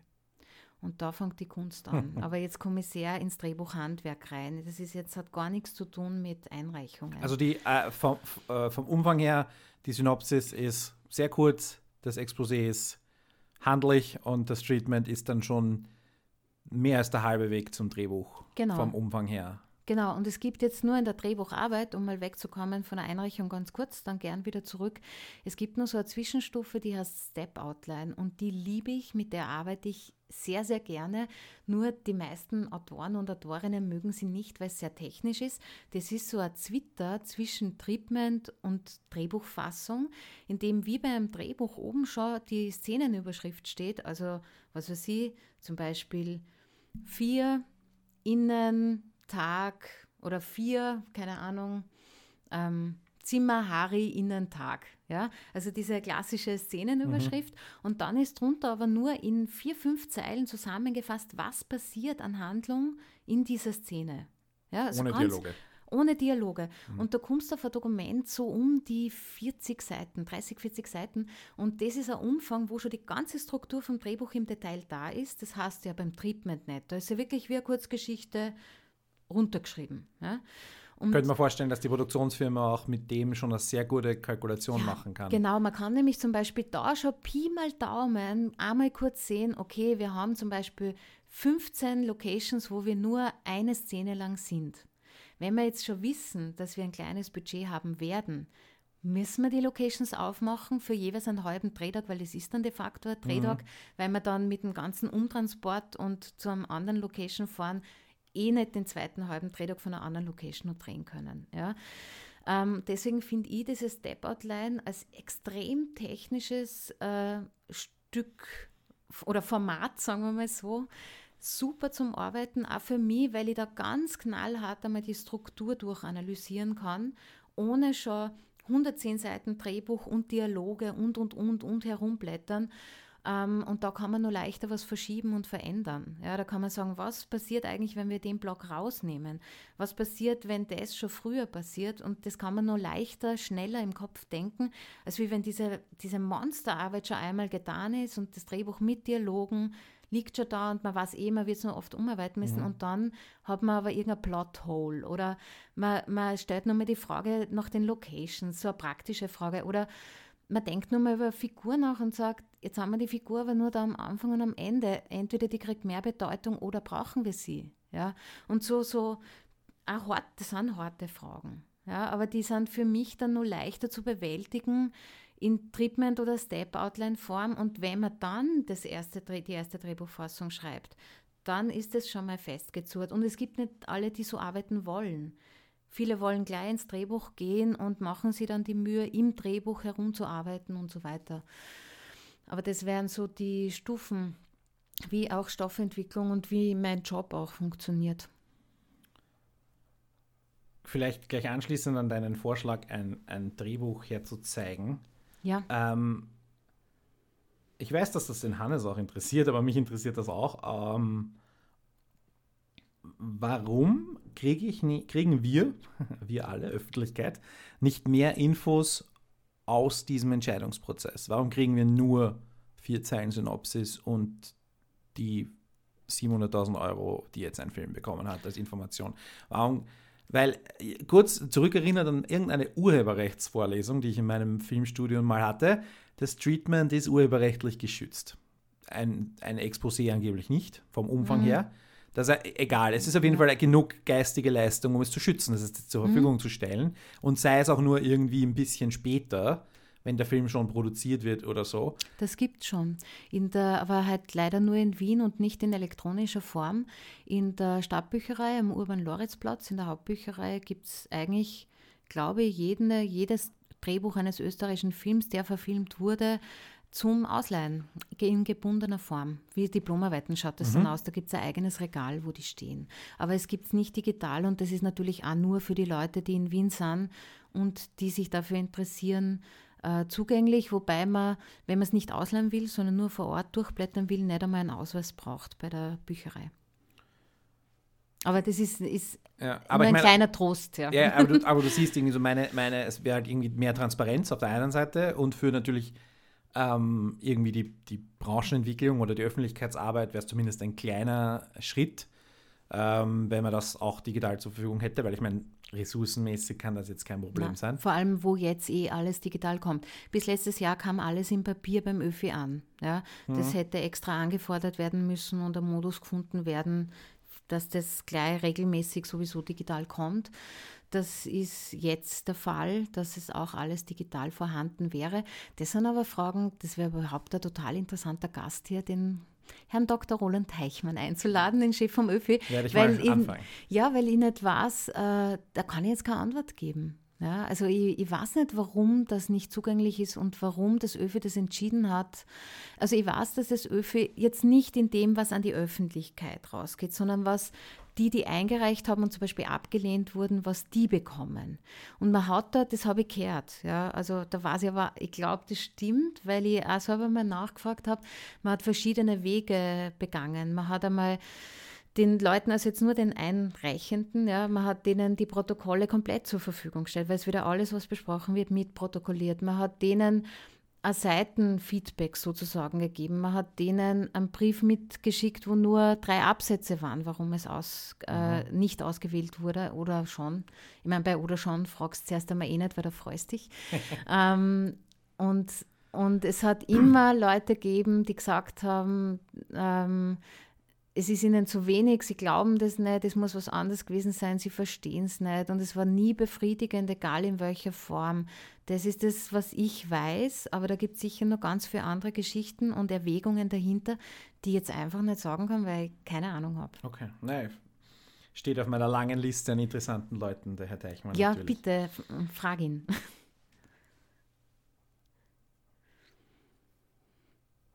Ja, ähm, Jetzt haben wir so herum, wir so abgeschrieben. Ja, aber, ich, aber es aber ist alles so interessant und mir fällt jetzt auch so viel ein, über das ich noch reden könnte, aber wir können nicht fünf Stunden reden. Und es sind noch ganz viele meiner Fragen beantwortet. Also ich bin jetzt. Ähm, ah, eh. äh, ja, dann. Ich schaue gerade, was, was da noch was offen ist. Was hast du noch ist. offen? Ähm, vielleicht äh, zurück zu deinem Job, weil jetzt haben wir doch eigentlich hauptsächlich in meinem Interessensbereich uns irgendwie aufgehalten. Ja, es ist ja dein Podcast, ja, das ist völlig trotzdem, legitim. Ich, ich, ich weiß, ich, dass ich ein bisschen inselinteressiert bin an, an Filmförderung und Filmwirtschaft ähm, und das nicht notwendigerweise jeden und jeder interessiert. Aber zurück zu deinem Job, weil mich interessiert eher so der, wie Dramaturgen, wie viele gibt es und ähm, wen beziehungsweise wie einfach mal ein bisschen einen Überblick auf die Branche oder mhm. auf die mhm. Gruppe der Drehbuchautorinnen und der Dramaturginnen, mhm. die wahrscheinlich auch eben sich teilweise überschneiden. Ähm, einfach mal so frei von der Leber weg, verkauf deine Branche, mhm. Öffentlichkeitsarbeit jetzt. Ähm, in Österreich sind wir eine Handvoll, die es hauptberuflich machen. Und ähm, das Dramaturgie. Das Dramaturg, ja. das, genau, das Dramaturgendasein. Autorinnen und Autoren gibt es nämlich gibt's natürlich viel mehr als eine Handvoll. Und das ist sehr überschaubar und man kennt sich. Und man kann uns teilweise finden auf der Website vom Drehbuchforum, also www.drehbuchforum.at. Da gibt es einen Dramaturgen, Dramaturginnenpool und da bin ich zum Beispiel auch drinnen und äh, da kann man mal schauen, wer so meine Kolleginnen und Kollegen sind, die auf der Website sind. Es gibt natürlich auch immer Leute, die dort nicht sind oder die gerade einsteigen und das zum ersten Mal machen und so. Einen ganz einen guten Überblick kriegt man auch, wenn man sich von den letzten Fördersitzungen die Förderentscheidungen durchliest, weil gerade bei der Stoffentwicklung arbeiten eben sehr viel mit Dramaturginnen zusammen und da kann man dann die Namen nachlesen. Mhm. Da kann man sich auch so ein bisschen selber mal ein Gespür kriegen, welche Namen kommen öfters oder gar nicht und so weiter. Ähm, oder welche sind in anderen Bereichen tätig, weil es gibt kaum, es gibt Firmen, die Leute haben, die dramaturgisch exzellent arbeiten und dort angestellt sind, aber nicht unbedingt in der Funktion des Dramaturgen hauptsächlich aufscheinen. Jetzt fällt mir zum Beispiel ein, ähm, warte, jetzt lass mich nachdenken, das ist, glaube ich, bei der neuen Geilhalter, der Wolfgang Wiederhofer. Ja? Mhm. Der ist ja eigentlich auch ähm, Produzent, Cutter, wenn ich mich nicht täusche. Das müssen wir jetzt nur mal nachschauen, nicht, dass ich was Falsches über den Wolfgang sage. Und der ist ein, ein fantastischer Dramaturg. Und heißt die Firma Neue Geierhalter oder Nikolaus Geierhalter? Ich glaube Neue. Magst du nachschauen? So, also du hast es im Licht-Podcast auch schon gesagt und ich habe mich sofort gewundert. Der heißt doch Nikolaus mit Vornamen. Das N muss doch für Nikolaus Ach so, stehen, vielleicht, warte, schau mal nach. Können wir das aus? ich bin aber so, mir fallen solche Details auf. Das ja, na bitte schau nach, dann habe ich es im Licht auch schon falsch gesagt. Jösses, na. Nicht, dass er dich verklagt wegen Markenschädigung oder so. Oh Gott, weil er neu und nicht Nikolaus. Äh, weil er Nikolaus und nicht neu ist. Einfach nur Geierhalter Film. Vielleicht steht es im Impressum. Nein, Nikolaus Geierhalter Filmproduktion GmbH. Mist! Oh je, gut, oh dass je. ich das aufgeklärt habe. Skandale, ja, Skandal. Skandal in der österreichischen Filmbranche. Die Ines hat eine Firma falsch genannt und jetzt kannst du gleich beim Team auch noch schauen. Achso, Ach so, ist schon Team. wieder weg, genau. Ob ich, eh, ob ich da eh richtig liege bei all den tollen Sachen, die der Wolfgang macht. Ähm, Genau, Wolfgang Wiederhofer. Steht Dramaturgie dabei, ja? Genau. Aber er ist nicht nur Dramaturg, oder steht nur da Dramaturg? Steht Schnitt, Dramaturgie und Buch. Eben, und das finde ich so spannend. Das heißt, äh, es gibt Leute, die nicht hauptsächlich als Dramaturgen arbeiten. Zum Beispiel wie der Wolfgang Wiederhofer, der eben auch Cutter ist, aber in der Firma sehr, sehr stark als Dramaturg auch tätig ist und ein sehr guter Mann ist in dem Bereich. Ja, gerade beim Schnitt denke ich mir, die sitzen da so immens vor diesem Film. Genau. Und die tun ja auch so eine Art dramaturgische Arbeit, aber halt genau. halt erst im Nachhinein. Genau. Das Buch entsteht ja immer dreimal, sagt man es. Einmal, wenn man schreibt, einmal, wenn es gedreht wird, einmal genau. im Schnitt. Und das stimmt. Und ich selber man, bin auch schon manchmal hinzugezogen worden, äh, bei der Schnittdramaturgie einmal draufzuschauen oder dra einen dramaturgischen Blick auf einen Rohschnitt zum Beispiel zu geben. Manch, meistens, wenn ich schon am Buch auch mitgearbeitet habe, aber manchmal auch nur am Schnitt. Das ist jetzt nicht das, was ich hauptsächlich mache als Dramaturgin, aber auch, und das ist, finde ich, wahnsinnig spannend. Und gerade bei Dokus ist es nochmal spannend, weil da kannst du vorher nicht hundertprozentig, mhm. selbst beim guten Konzept, weißt du nicht, was vor der Kamera passieren wird im Detail, in jedem Satz. Und da setzt du natürlich noch mehr nachher den Film neu zusammen. Ähm, also da gibt es viele Leute, die dramaturgisch arbeiten, aber eigentlich auch aus anderen Positionen heraus und das mitmachen oder als andere Hälfte zu ihrer anderen Profession dazu machen. Und ich bin ja nicht bei einer Firma angestellt, ich bin ja freiberuflich. War ich immer schon, habe ich mir auch immer zu bewahren gewusst, obwohl es Abwerbungsversuche gab. Sogar ziemlich am Anfang mal zweimal vom ORF, aber ich wollte immer frei bleiben. Ja. Du hast und nicht einmal die Anteile von Runtastic. Nein. Dann wärst du jetzt Dann wäre ich sehr reich. Nein, ja. das, da war ich schon zu einer Zeit, wo es schon größere Anteilsnehmer gab. Da hätte ich auch keine bekommen, weil man versucht ja bei einem Startup immer so wenig Anteilseigner wie möglich zu haben und dass sich das nicht so klein zerfranst, Klar. falls man den großen Exit macht, was bei Runtastic ja ähm, funktioniert ja, hat. Adidas. Jetzt mit Adidas, genau. Viel. Vorher hat man das ist. Millionen oder sowas? Ja, genau. Aber zwei Jahre vorher, glaube ich, oder drei Jahre vorher, interessant, kleiner Nebenaspekt, Springer. Der Springer Verlag hat sich eingekauft mit, glaube ich, 50 Prozent oder 51 Prozent gehabt, wow. hat seine Anteile dann wieder verkauft und Adidas hat dann das Gesamte gekauft. Das ist eine sehr interessante Medienmarktentwicklung, dass große Medienhäuser wie Springer sehr stark im Digitalen und in der App-Entwicklung einsteigen, manchmal auch Verluste machen. In dem Fall von Runtastic nicht. Ja. Hm. Ähm, aber das nur so als kleine Randnotiz. Was war die Frage? das wird jetzt schon der Klassiker. Vor lauter Reden. Ich hoffe, da draußen kann noch irgendwer irgendeinem roten Faden folgen bei Ach. dem Wahnsinn, wie immer dahin Quatsch. Die Millionen Hörer, die wir haben. Naja. Genau. Ähm, Ja, nein, die Frage war, wie die, wie die Branche ausschaut, was du eh beschrieben hast eigentlich. Ähm, ah ja, genau, dass es eben eine Handvoll Leute gibt, die genau. Dramaturgie machen, plus ein paar Leute, die jetzt vielleicht nicht offiziell mhm. äh, beim Drehbuchforum registriert sind als genau. Dramaturgen, sondern eben innerhalb einer Firma das machen. Und ähm, ich nehme an, auch beim Fernsehen, die Redakteure ja, sind ja, genau. ja auch Dramaturgen im, ja, nicht Absolut. einmal im weiteren, sondern Nein, im engeren Sinne. Im, im ganz engen Sinn. Das ja. ist eine ganz klassische dramaturgische Arbeit, die die machen. Und wenn ich immer sage, äh, ich habe beim Fernsehen gearbeitet oder fürs Fernsehen, ich habe für eine, vorwiegend für eine Firma damals gearbeitet, die fürs Fernsehen arbeitet, nämlich die Monafilm. Das war mein Einstieg in die Branche, war Fernsehen. Ja. Und habe es immer extrem gerne gemacht, aber das ist eine der wenigen Firmen, die jemanden angestellt haben, die, meine Kollegin, die Caroline Bochtanski, die nur für den Job zuständig ist in der Firma. Also mhm. die macht auch noch ein paar andere Dinge und, und so, aber eigentlich macht die, na, stimmt nicht. Eigentlich macht die das, was ich freiberuflich mache, zu 100 Prozent für die Firma als Angestellte. Und das ist extrem ungewöhnlich. Das hat eben eine Firma dann, ja, wie der Wolfgang Wiederhofer, der Cutter ist, aber der auch für Buch und Dramaturgie zuständig ist. Aber dass man sagt, wer stellt eine Dramaturgin oder einen Dramaturgen fix an, Vollzeit. Ich kenne eigentlich keine Firma, die das in der Konsequenz macht. Und sicher nicht in Österreich vor allem. Nicht in ja. Österreich. In Deutschland ist es im Fernsehbereich anders, weil da haben die Firmen, die sehr viel Fernseh produzieren, das ist eine, eine, größere Funktion als reine Dramaturgie, das heißt Creative Producer.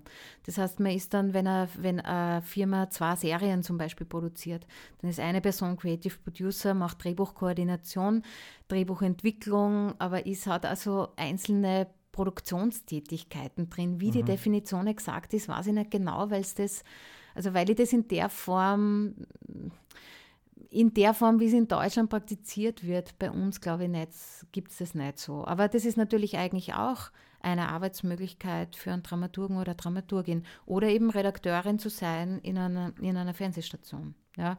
In Deutschland gibt es natürlich, weil der Markt zehnmal so groß ist, auch zehnmal so viele Dramaturginnen und Dramaturgen. und wir, da bin ich jetzt, bin ich auch Mitglied schon seit vielen Jahren. Wir sind organisiert in einem Verein, der heißt FEDRA, Verein für Film- und Fernsehdramaturgie. Und ähm, da sind auch ein paar Leute aus der Schweiz dabei. Gibt es auch eine Website dazu, wo man sich das näher anschauen kann. Und das ist zum Beispiel schon ganz gut, eine kleine Lobby zu haben, auch wenn wir viel, viel, viel kleiner sind als der Deutsche Autorenverband, der ziemlich groß ist. Ja. Ich weiß jetzt die Mitgliedsanzahl nicht, aber deutlich größer als die, glaube ich, 90 Mitglieder oder so, die FEDRA inzwischen hat. Ähm, und es ist aber schon gut, da Leute zu haben, wo man sie einmal trifft, einmal im Jahr auf der Berlinale zum Beispiel und über Dinge spricht wie Honorarrichtlinien oder Credits-Regelungen bei mhm. Fernsehproduktionen und solche Sachen. Interessiert dich das wirklich, an welcher Stelle du stehst? Ich stehe beim Fernsehen an überhaupt keiner Stelle. Und am Anfang hat mich das sehr geärgert weil ich mit extrem viel Energie und Herzblut arbeite. Mittlerweile habe ich mich damit arrangiert, dass ich nicht aufscheine. Es ist natürlich so, ne, dass ich, ich habe es nie ausgerechnet. Also ich habe garantiert mehr als 50, wenn nicht 100 fertige Fernsehfilme von Anfang bis zum Schluss dramaturgisch betreut. Und dann noch zusätzlich alles das, was anentwickelt mhm. wurde und nicht fertig und, und, und. Ähm, also ich glaube, dass es fast mehr als 100 sein müssen, egal. Aber mm, dass das halt dann nirgends aufscheint. Dass ich da wirklich mit so viel Einsatz und Energie und Herzblut dran gearbeitet habe, hat mir am Anfang sehr gewurmt. Mittlerweile weiß ich, was ich kann, auch ohne dass es irgendwo steht und es berührt mich nicht mehr. Aber am Anfang war das ein komisches Gefühl. Ich bin nämlich davor aus der Theaterwelt kommen. Also ich war einige Zeit Regieassistentin an verschiedenen Theatern und da war selbstverständlich, dass ich im Programmheft abgebildet bin mit meinen, also nicht abgebildet bin, dass mein Name mhm. drinnen, dass mein Beruf abgebildet ist quasi. Das steht Regieassistenz Ines Häufler. Und dann äh, mit so viel Enthusiasmus in diesen, für mich dann umzusteigen auf Film und mich da reinzufuchsen und zu arbeiten und natürlich am Anfang auch alles furchtbar aufregend und so. Und äh, dann nicht zu existieren auf dem Produkt war Umgewöhnung für mich. Mittlerweile, wie gesagt, ist mir wurscht. okay. Ein bisschen äh, in die, in die, äh, in, in den Filmgeschmack, möchte ich gerne Ja. ergründen, deinen Filmgeschmack. Gerne. Ähm, wie schaut es denn aus mit, äh, was ist dein Lieblingsfilm, in, dein Lieblingsfilm aus Österreich, an dem du nicht mitgearbeitet hast? Mm. Kino und Fernsehen, vielleicht zwei gleich. Uiuiui. Ui, ui. Das musst du schneiden, weil da muss ich jetzt nachdenken. Macht nichts. Mm. Ein Film, an dem ich nicht mitgearbeitet habe und den ich sehr bemerkenswert gefunden habe, war der eh auch von euch viel gerühmte äh, Die Beste aller Welten. Und ich habe dann auch sehr stark analysiert, weil ich bin jemand, der sehr stark reflektiert, warum mir welche Dinge gefallen.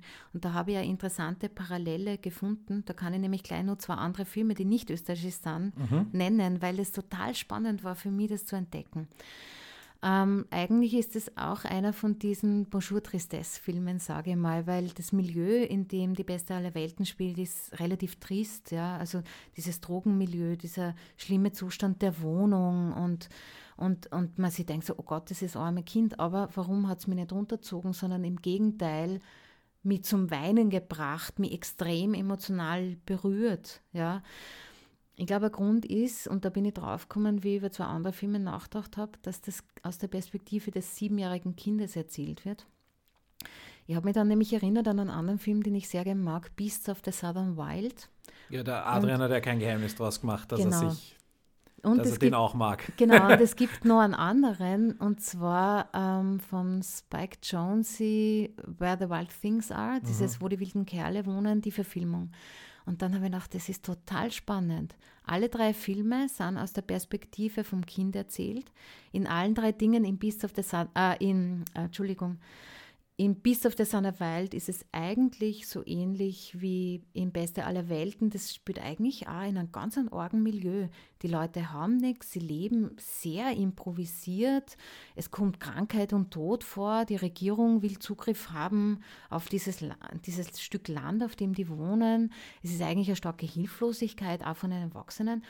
Aber es ist so energiegeladen wie nur. Und äh, beim wo die wilden Kerle wohnen, geht ja eigentlich, ist der Junge ja auch sehr traurig, weil er sich nicht gehört fühlt von seiner älteren Schwester und seine Mutter ist völlig überarbeitet und hat Stress im Job.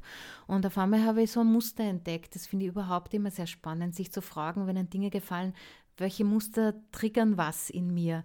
Und diese positive Energie, mit der diese Kinder auf die Welt schauen, weil sie es noch nicht anders wissen. Genau in diesem Alter, so zwischen sechs und acht, ja, wo noch nicht dieses auf die Pubertät zugehende oder irgendein Ernst des Lebens, die träumen noch, die, die, die münzen Dinge um, die drehen Sachen, wo wir als Erwachsene sagen, um Gottes Willen, drehen die um und es wird ein Abenteuer, es wird eine Geschichte, es wird ein Bist auf der Southern Wild ist für mich am Ende eigentlich wie so eine magische Odyssee. Ja? Die beste aller Welten ist ein großes Abenteuer, weil der Bur sagt, ich will, werde ja mal ein Entdecker sein, ich will ein Forscher und ich will ein Entdecker werden. Ja?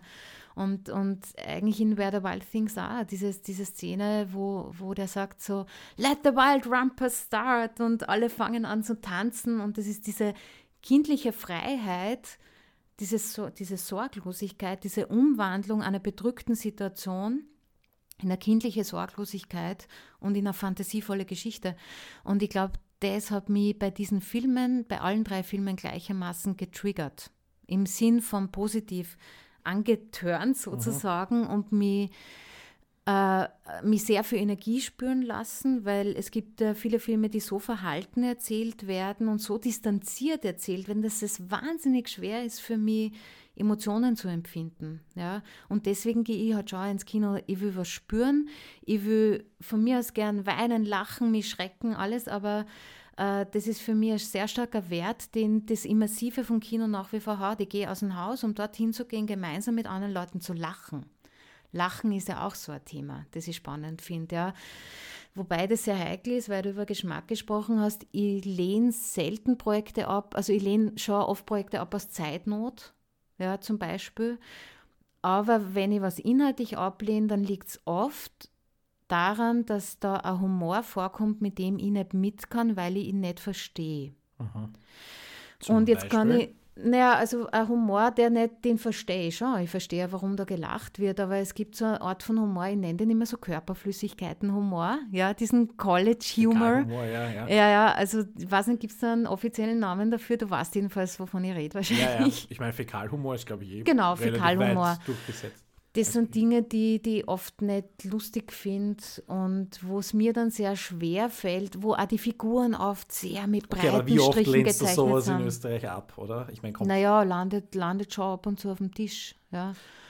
Ähm, auf meinem nachdenken. Tisch, naja, also, du, wenn es auf meinem nicht mehr aktiv ist oder nicht mehr so wirklich aktiv ist. Na, äh, Harry, wenn es auf meinem Tisch landet, heißt es noch lange nicht, dass es verfilmt wird und ins Kino kommt. Ja, aber Und deswegen, es kommt ja viel mehr auf den Tisch, als dann effektiv im Kino ausgespielt wird. Ich weiß die Ratio nicht, aber ich würde sagen, 1 zu 100 oder, oder 4 zu 4 aus 100. Ja, wenn ich jetzt alles mal anschaue, was ich gelesen habe und wie viel dann aber realisiert worden ist. Ich wäre jetzt meistens zu Dingen dazugeholt, die eh realisiert werden. Ja, also wo die Chancen schon relativ äh, groß sind, dass sie gemacht werden. Äh, aber am Anfang habe ich ja auch viel Lektorate gelesen. kannst du schon erkennen, ob ein Film sehr gute Chancen hat, realisiert, ob er einer dem, von dem einen Prozent oder vier Prozent ist? Äh, ich möchte kurz zu diesem Prozent sagen, weil das ist so eine Regel, die irgendwie mir, oder ein Muster, das ich irgendwie erkannt habe, wenn du 100 Bücher hast, also die aus allen Ecken kommen, nicht vorselektiert. Einfach jeder, wenn es so offene Wettbewerbe gibt, Ja. ja. jeder, der will, egal mit welcher Vorbildung, kann ein Exposé einschicken. Dann sind meistens von 100 10 dabei, wo du sagst, boah, das ist wirklich interessant. Und von die 10 ist einer dabei, wo du sagst, wow, dranbleiben und drehen. Und die neun weiteren aus diesem oberen 10 sozusagen sind so, dass man sagt, ah, wenn man da noch und da noch, das ist wirklich interessant. Und 90 sind wo man denkt, boah, da muss man sich schon extremst verbiegen oder extrem in eine andere Richtung gehen, damit man dem Chancen einräumen kann. Und ich bin mir sicher, dass dieses Verhältnis, diese Ratio die meisten bestätigen werden, die in irgendeinem Job arbeiten, irgendwo, ja, auch bei Musik oder bildender Kunst, keine Ahnung, in jedem oder Design, in jedem kreativen Bereich, glaube ich, ist dieses Verhältnis ähnlich. Also das sage ich nicht, um Leute zu demotivieren, die jetzt da draußen ihren Debütfilm gerade schreiben, aber es soll eher eine Motivation sein, dass man Konkurrenz hat und dass man aber, wenn man sich anstrengt, auch zu diesen zehn gehören kann. Aber es gibt viele Dinge, die sehr klischeehaft wirken, wo Figuren ähm, Abziehbilder sind und das ist eigentlich für mich das, wo ich sage, wow, weil, weil ich bin schon eine, die sehr auf die Figuren schaut. Auch auf Struktur, das gehört genauso zu meinem Job. Aber ohne, äh, ohne starke dreidimensionale, glaubwürdige Figuren und ohne ein starkes emotionales Thema, da arbeite ich lieber zuerst mal an diesen beiden Punkten, bevor ich mich auf die Struktur draufstürze. Weil wenn ich kann tausend Feinheiten und Finessen und Finden in die Struktur einbauen, wenn die Figuren flach sind, bringt es nichts. Fehlt dir irgendwas bei den Filmen, die dann realisiert werden? Also wenn du dir jetzt so die 20 Spielfilme Mhm. im Jahr so mal grob drüber schaust, fehlt dir irgendwas? Ein Genre, eine, Mhm. Ja. eine, eine Art, äh, Ja. eine Machart, irgendwas? Ja, und das ist total interessant, weil ich glaube aber, dass das ganz tief verwurzelt in einer deutschsprachigen Tradition ist. Und ich bin sehr, sehr dankbar, wenn mir wer darüber geforscht hat oder geschrieben hat und mir was sagen kann.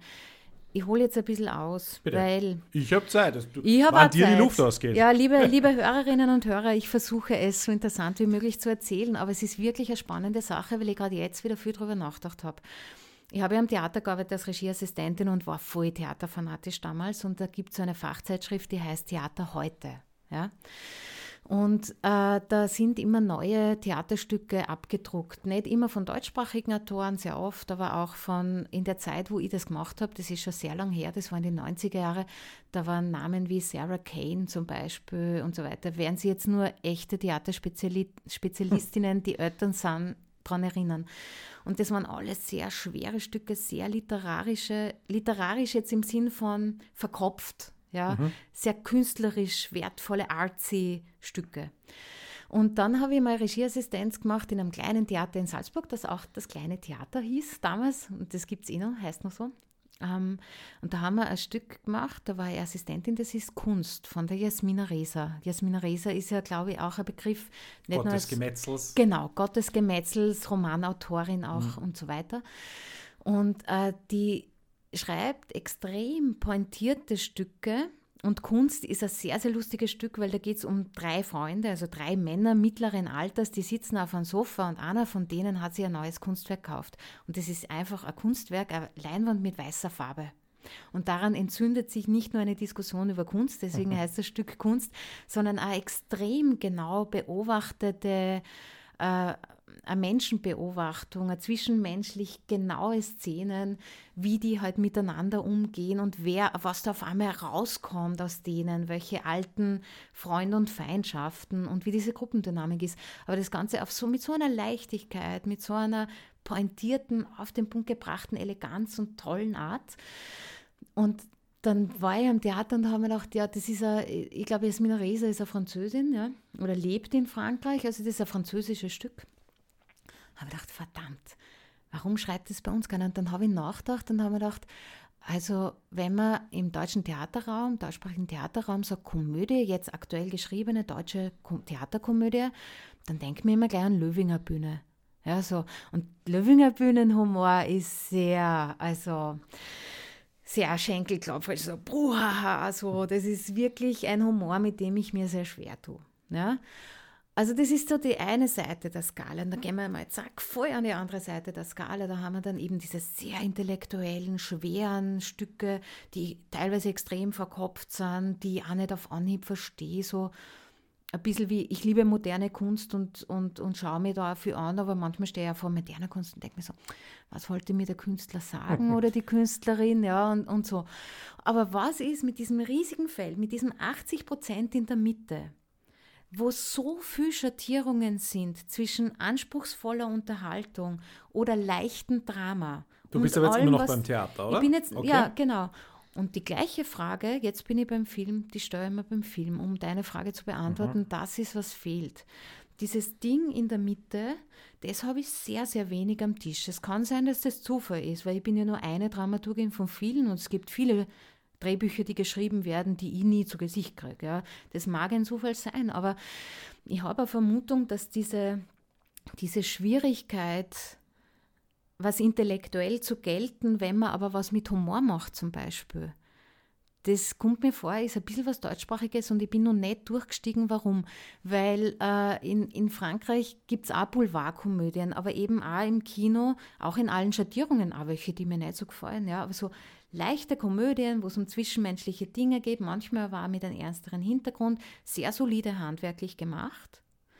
Aber das bedient so was in der Mitte. Das will jetzt nicht total das Intellektuelle, das, was da in Österreich einmal in diesem New York Times Artikel oder Boston Artikel, wo das gestanden ist, Feel Bad Movie. Die, äh, ja. Capital of Feel Bad Cinema. Ja, das genau, ist, das ja. ist das Zitat, das genaue, danke. Ja. Also das will nicht das sein, es will aber kein Haut drauf, Schenkelklopfer, Bruhaha-Komödie sein, sondern was ist mit diesem weiten in meiner persönlichen Empfindung nicht so stark beackerten Feld in der Mitte. Und das müssen keine Komödien sein, das können auch Dramen mit einem leichteren Touch sein zum Beispiel.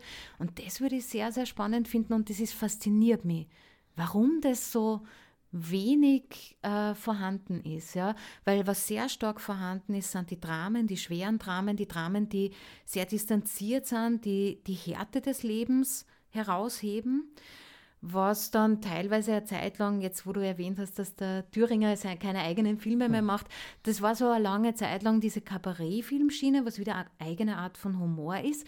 Interessanterweise fand ich, aber das ist jetzt schon ururalt, der Film Indien hat ein bisschen Anklänge gehabt, sowas dazwischen zu das erwischen. Das war auch ein Bühnenprogramm. Ne? Das war aber auch ein Bühnenprogramm, ja genau, eben. Das, heißt, das ist halt quasi so richtiger, ein richtiger Schnitt drin. Die eine Hälfte ist lustig und die andere Hälfte ist genau. hartes Drama. Genau, und, und ja. warum ist es so hart getrennt? Und das ist aber was, was alle kreativen und künstlerischen Sparten, glaube ich, durchzieht. Also ich glaube, wenn da jetzt neben uns wer sitzen würde aus dem Musikbereich, E versus U, sowohl in der Klassik, äh, auch wahrscheinlich im, ja, weiß ich nicht, ob in anderen Bereichen, ja. Aber ähm, vielleicht dieses kleine Segment, was auf FM4 läuft, da gibt es wahrscheinlich dann mhm. manchmal Sachen, was das verbindet. Ich bin jetzt nicht so eine Musikexpertin, das weiß ich nicht, weil ich relativ wenig Musik höre, ja.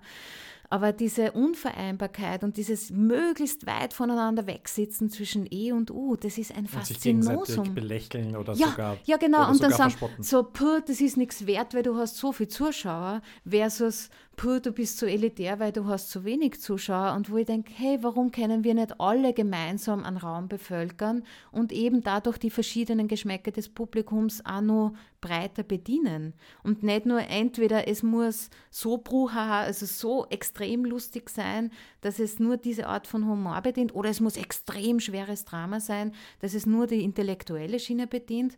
Warum darf das nicht diese ganzen Facetten haben, diese Vielfalt? Die geben mir manchmal ab.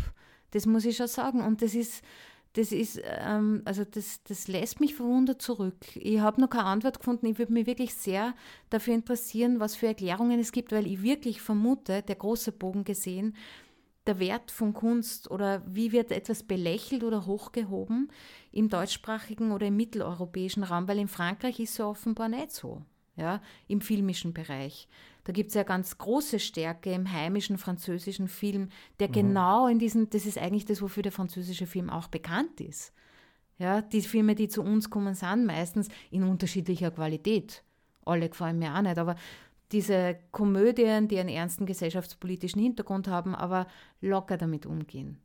Und der zweite Punkt, den ich äh, noch ansprechen möchte, den habe ich ganz am Anfang kurz erwähnt. Der zweite Punkt ist Genre. Es werden, weil das oft kommt, dass es werden so wenig Genrefilme gemacht, ja, es werden meiner Erfahrung nach relativ wenig Genrefilme eingereicht. Also es landen schon hin und wieder Horrorfilme auch auf meinem Tisch, wo ich dann immer sage, ich kümmere mich nach wie vor, auch bei dem Genre, primär um die Figuren. Mhm. Das finde ich dann besonders interessant, das auch bei dem Genre zu tun. Wenn ihr jetzt wen braucht, der euch nur die Schreckmomente hochschraubt, dann lehne ich das ab, weil das ist nicht meine Kernkompetenz. Ähm, aber es landen verhältnismäßig wenige Genrefilme auch im Genre wie Mystery. Kann das an ähm, einer gewissen kalkulatorischen Feigheit liegen, dass man einfach sagt, das ist uns zu teuer? Ich glaube, ich glaub, dass man Mystery zum Beispiel super in, an, in einer Hütte in die Berge erzählen kann. Da gibt es doch europäische Filme, die das machen, nehme ich ja, gut, an. Ja, Filme also du kannst Hütte, viel gibt es einige. Ja, du kannst, und auch Horrorfilme, du kannst viel runterbrechen auf eine kleine Location, wenn das Budget das Problem ist.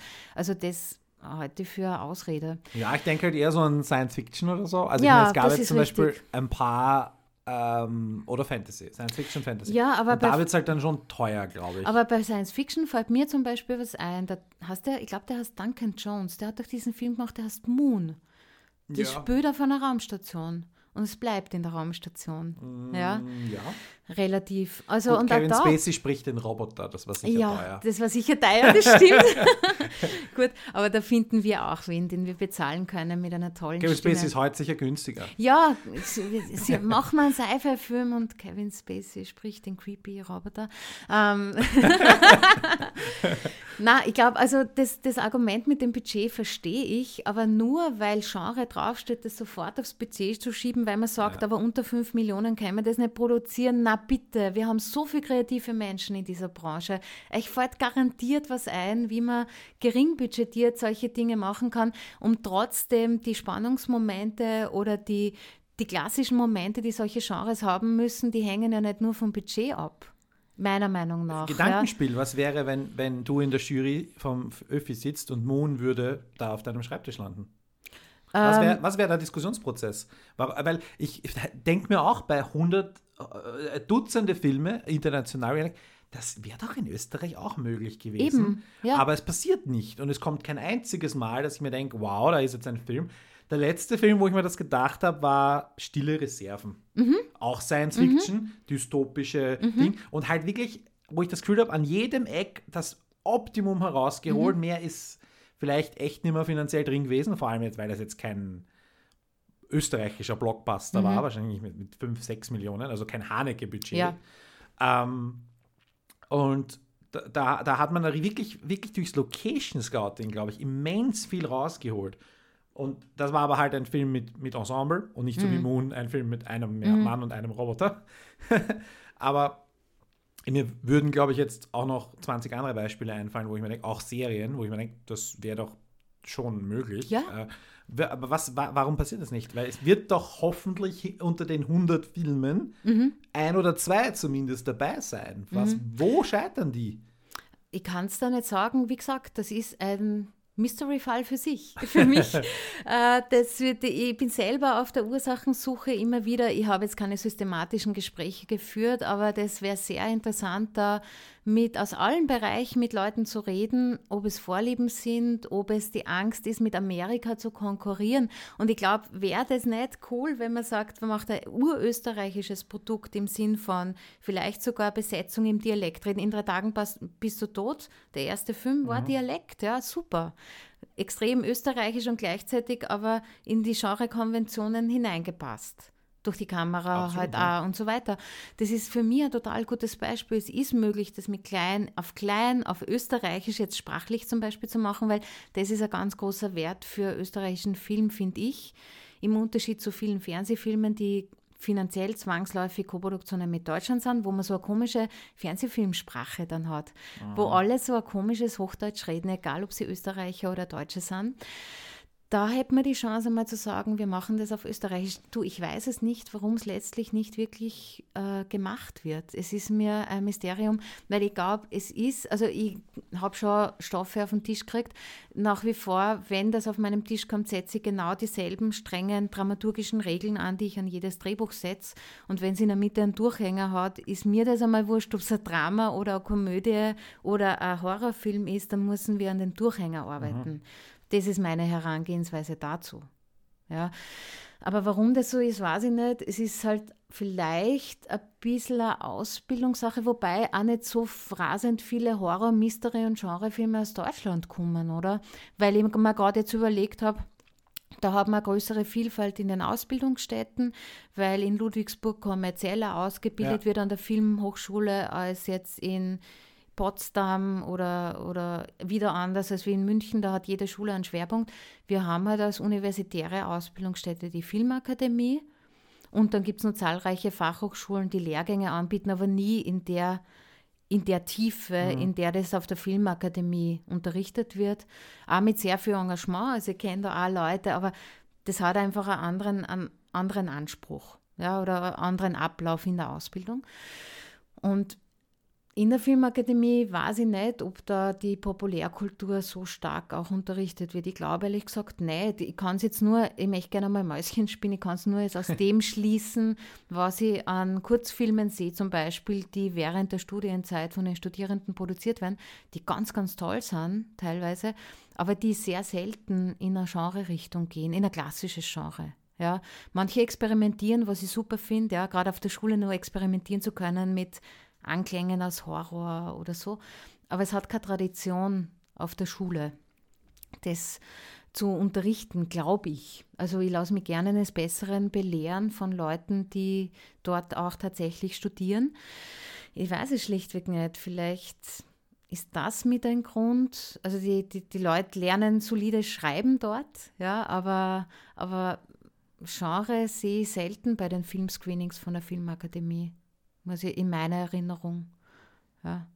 Ich bin da zu selten. Das letzte Mal war ich vor Jahren einmal dabei, habe gesehen. Also ich bin da nicht am Stand. Mhm. Ähm, naja. Ja.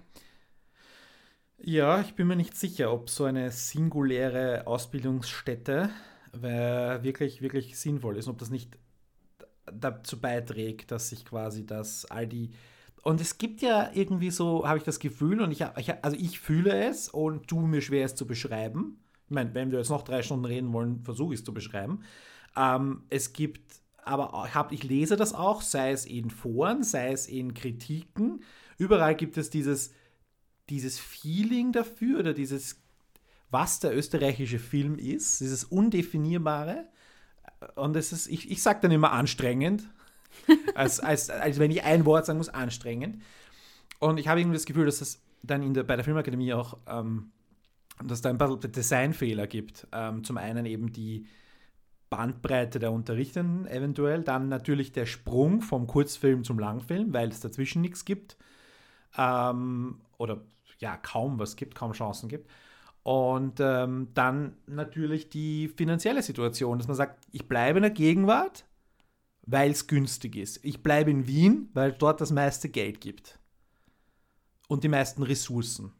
Und also, ich bleibe in den Original-Locations, weil ich mir kein Studio baue, weil ich mir kein Studio Wochen leisten und kann. Das sind sicher mitdeterminierende Faktoren, die dann zu dem Look und zu dem Feel und zu den Stories führen, die dann eben nicht ähm, weil, wenn der, wenn bei, was du bei Beste aller Welten angesprochen, äh, angesprochen hast, das fantastische Element, ich meine, mhm.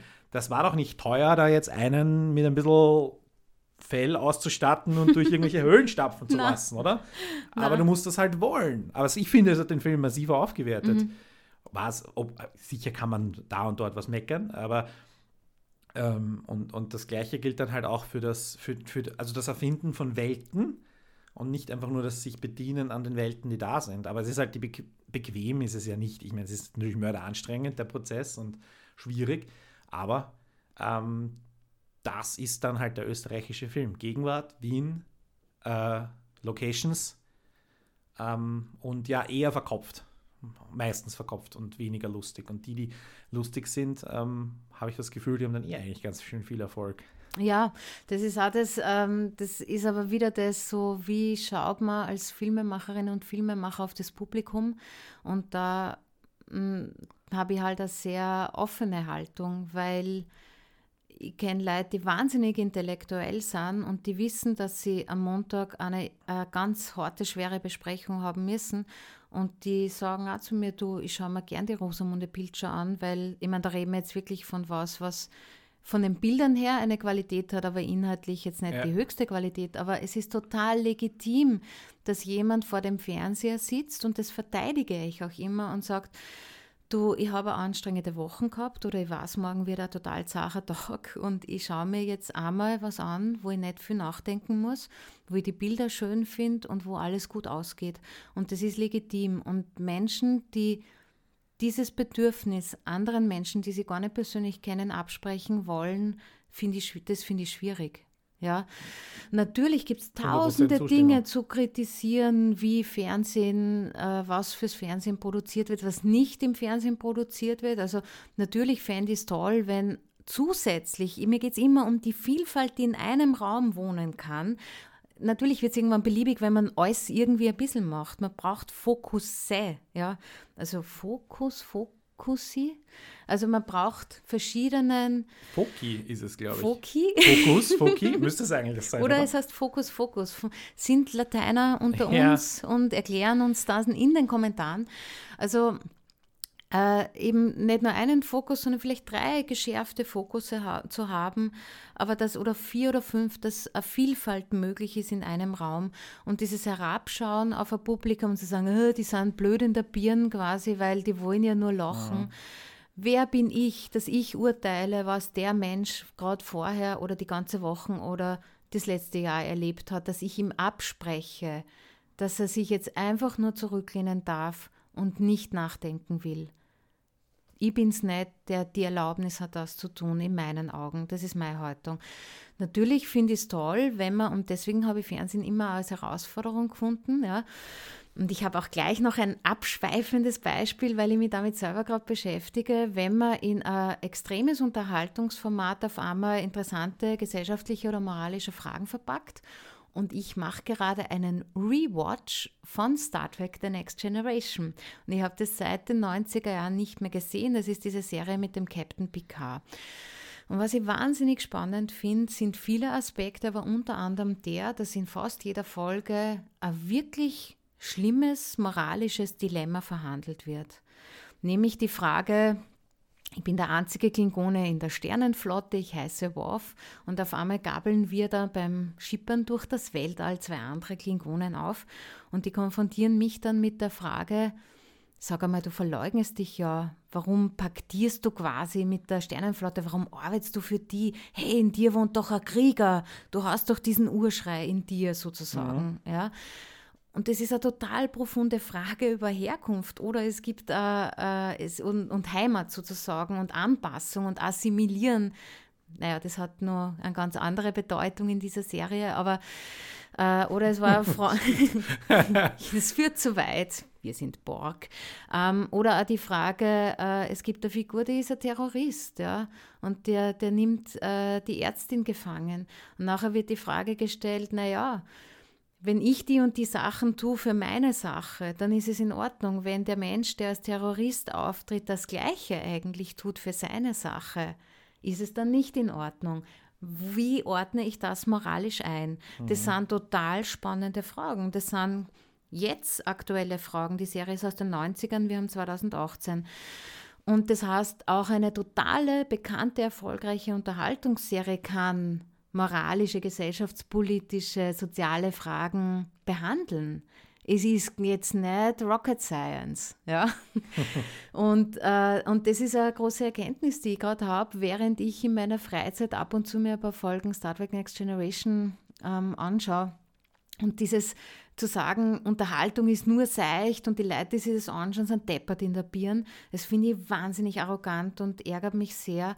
Genauso ähm, Wobei das natürlich nie jemand ausspricht. na, aber es ist oder- schon so ein Gedanke und es ist immer der eine gegen den anderen. Das eine Extrem auf der Skala, von der ich heute schon Mhm. öfters gesprochen habe, gegen das andere Extrem auf der Skala. Und in meiner beruflichen Laufbahn, und ich bin für manche deswegen auch schwer einzuordnen, also bei mir hat auch schon, weil ich ja immer auf allen Enden der Skala zugange bin und dann nur außerhalb der Filmbranche. Und das hat vor vielen Jahren, da war ich mal in einer Drehbuchjury, ist mir nachher zugetragen worden, dass ein ein relativ namhafter Filmemacher in Frage gestellt hat, ob man mich in die Jury holen soll, weil die Ines macht ja so viel Fernsehen, kann die überhaupt Kinodrehbücher lesen.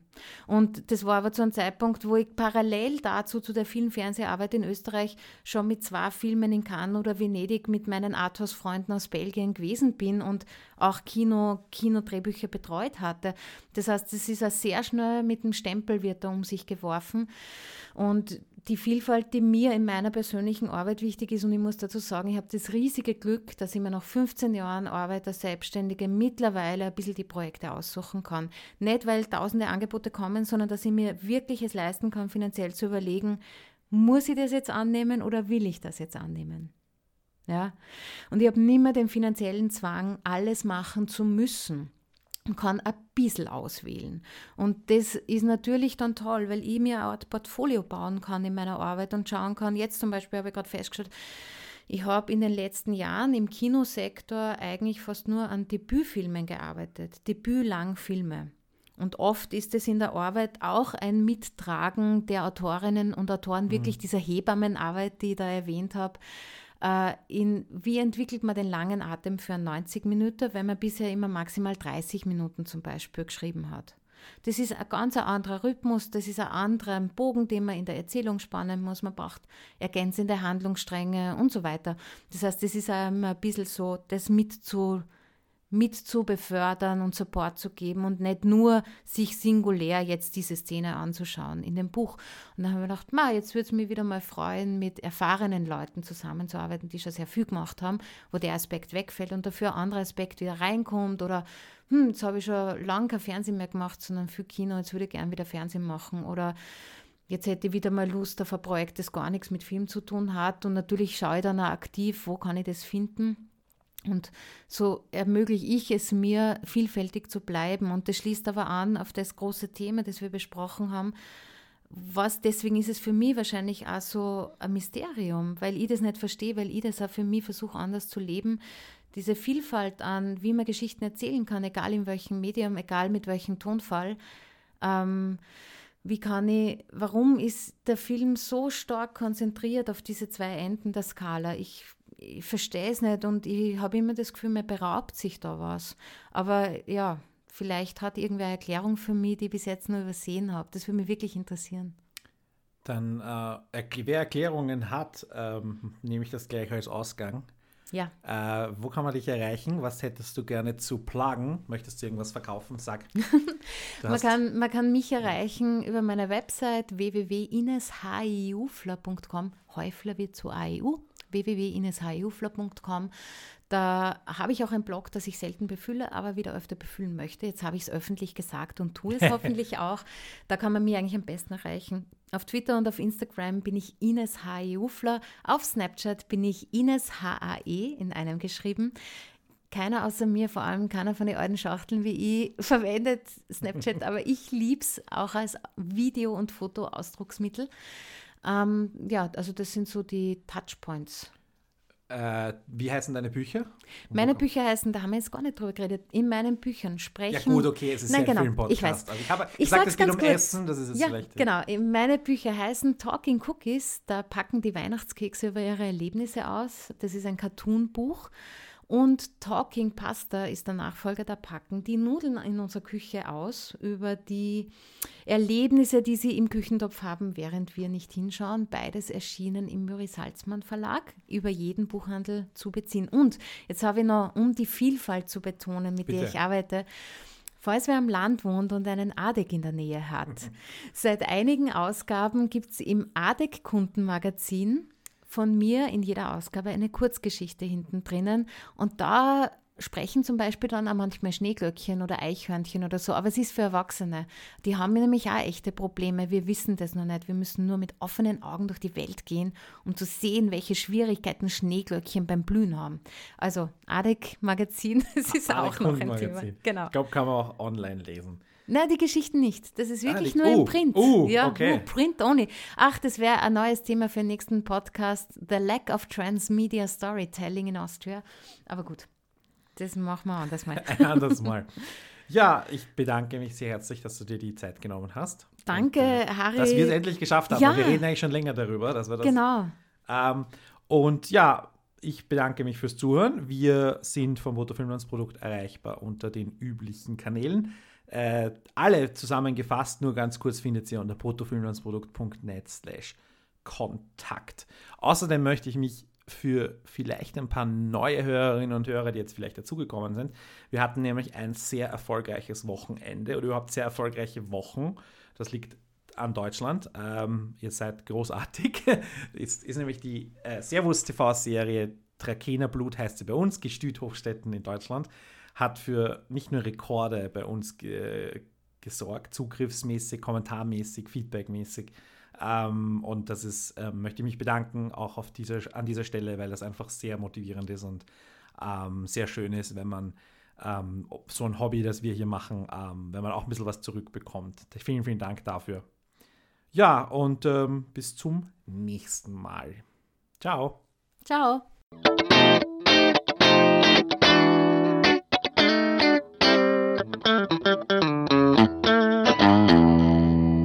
bruttofilmlandsprodukt.net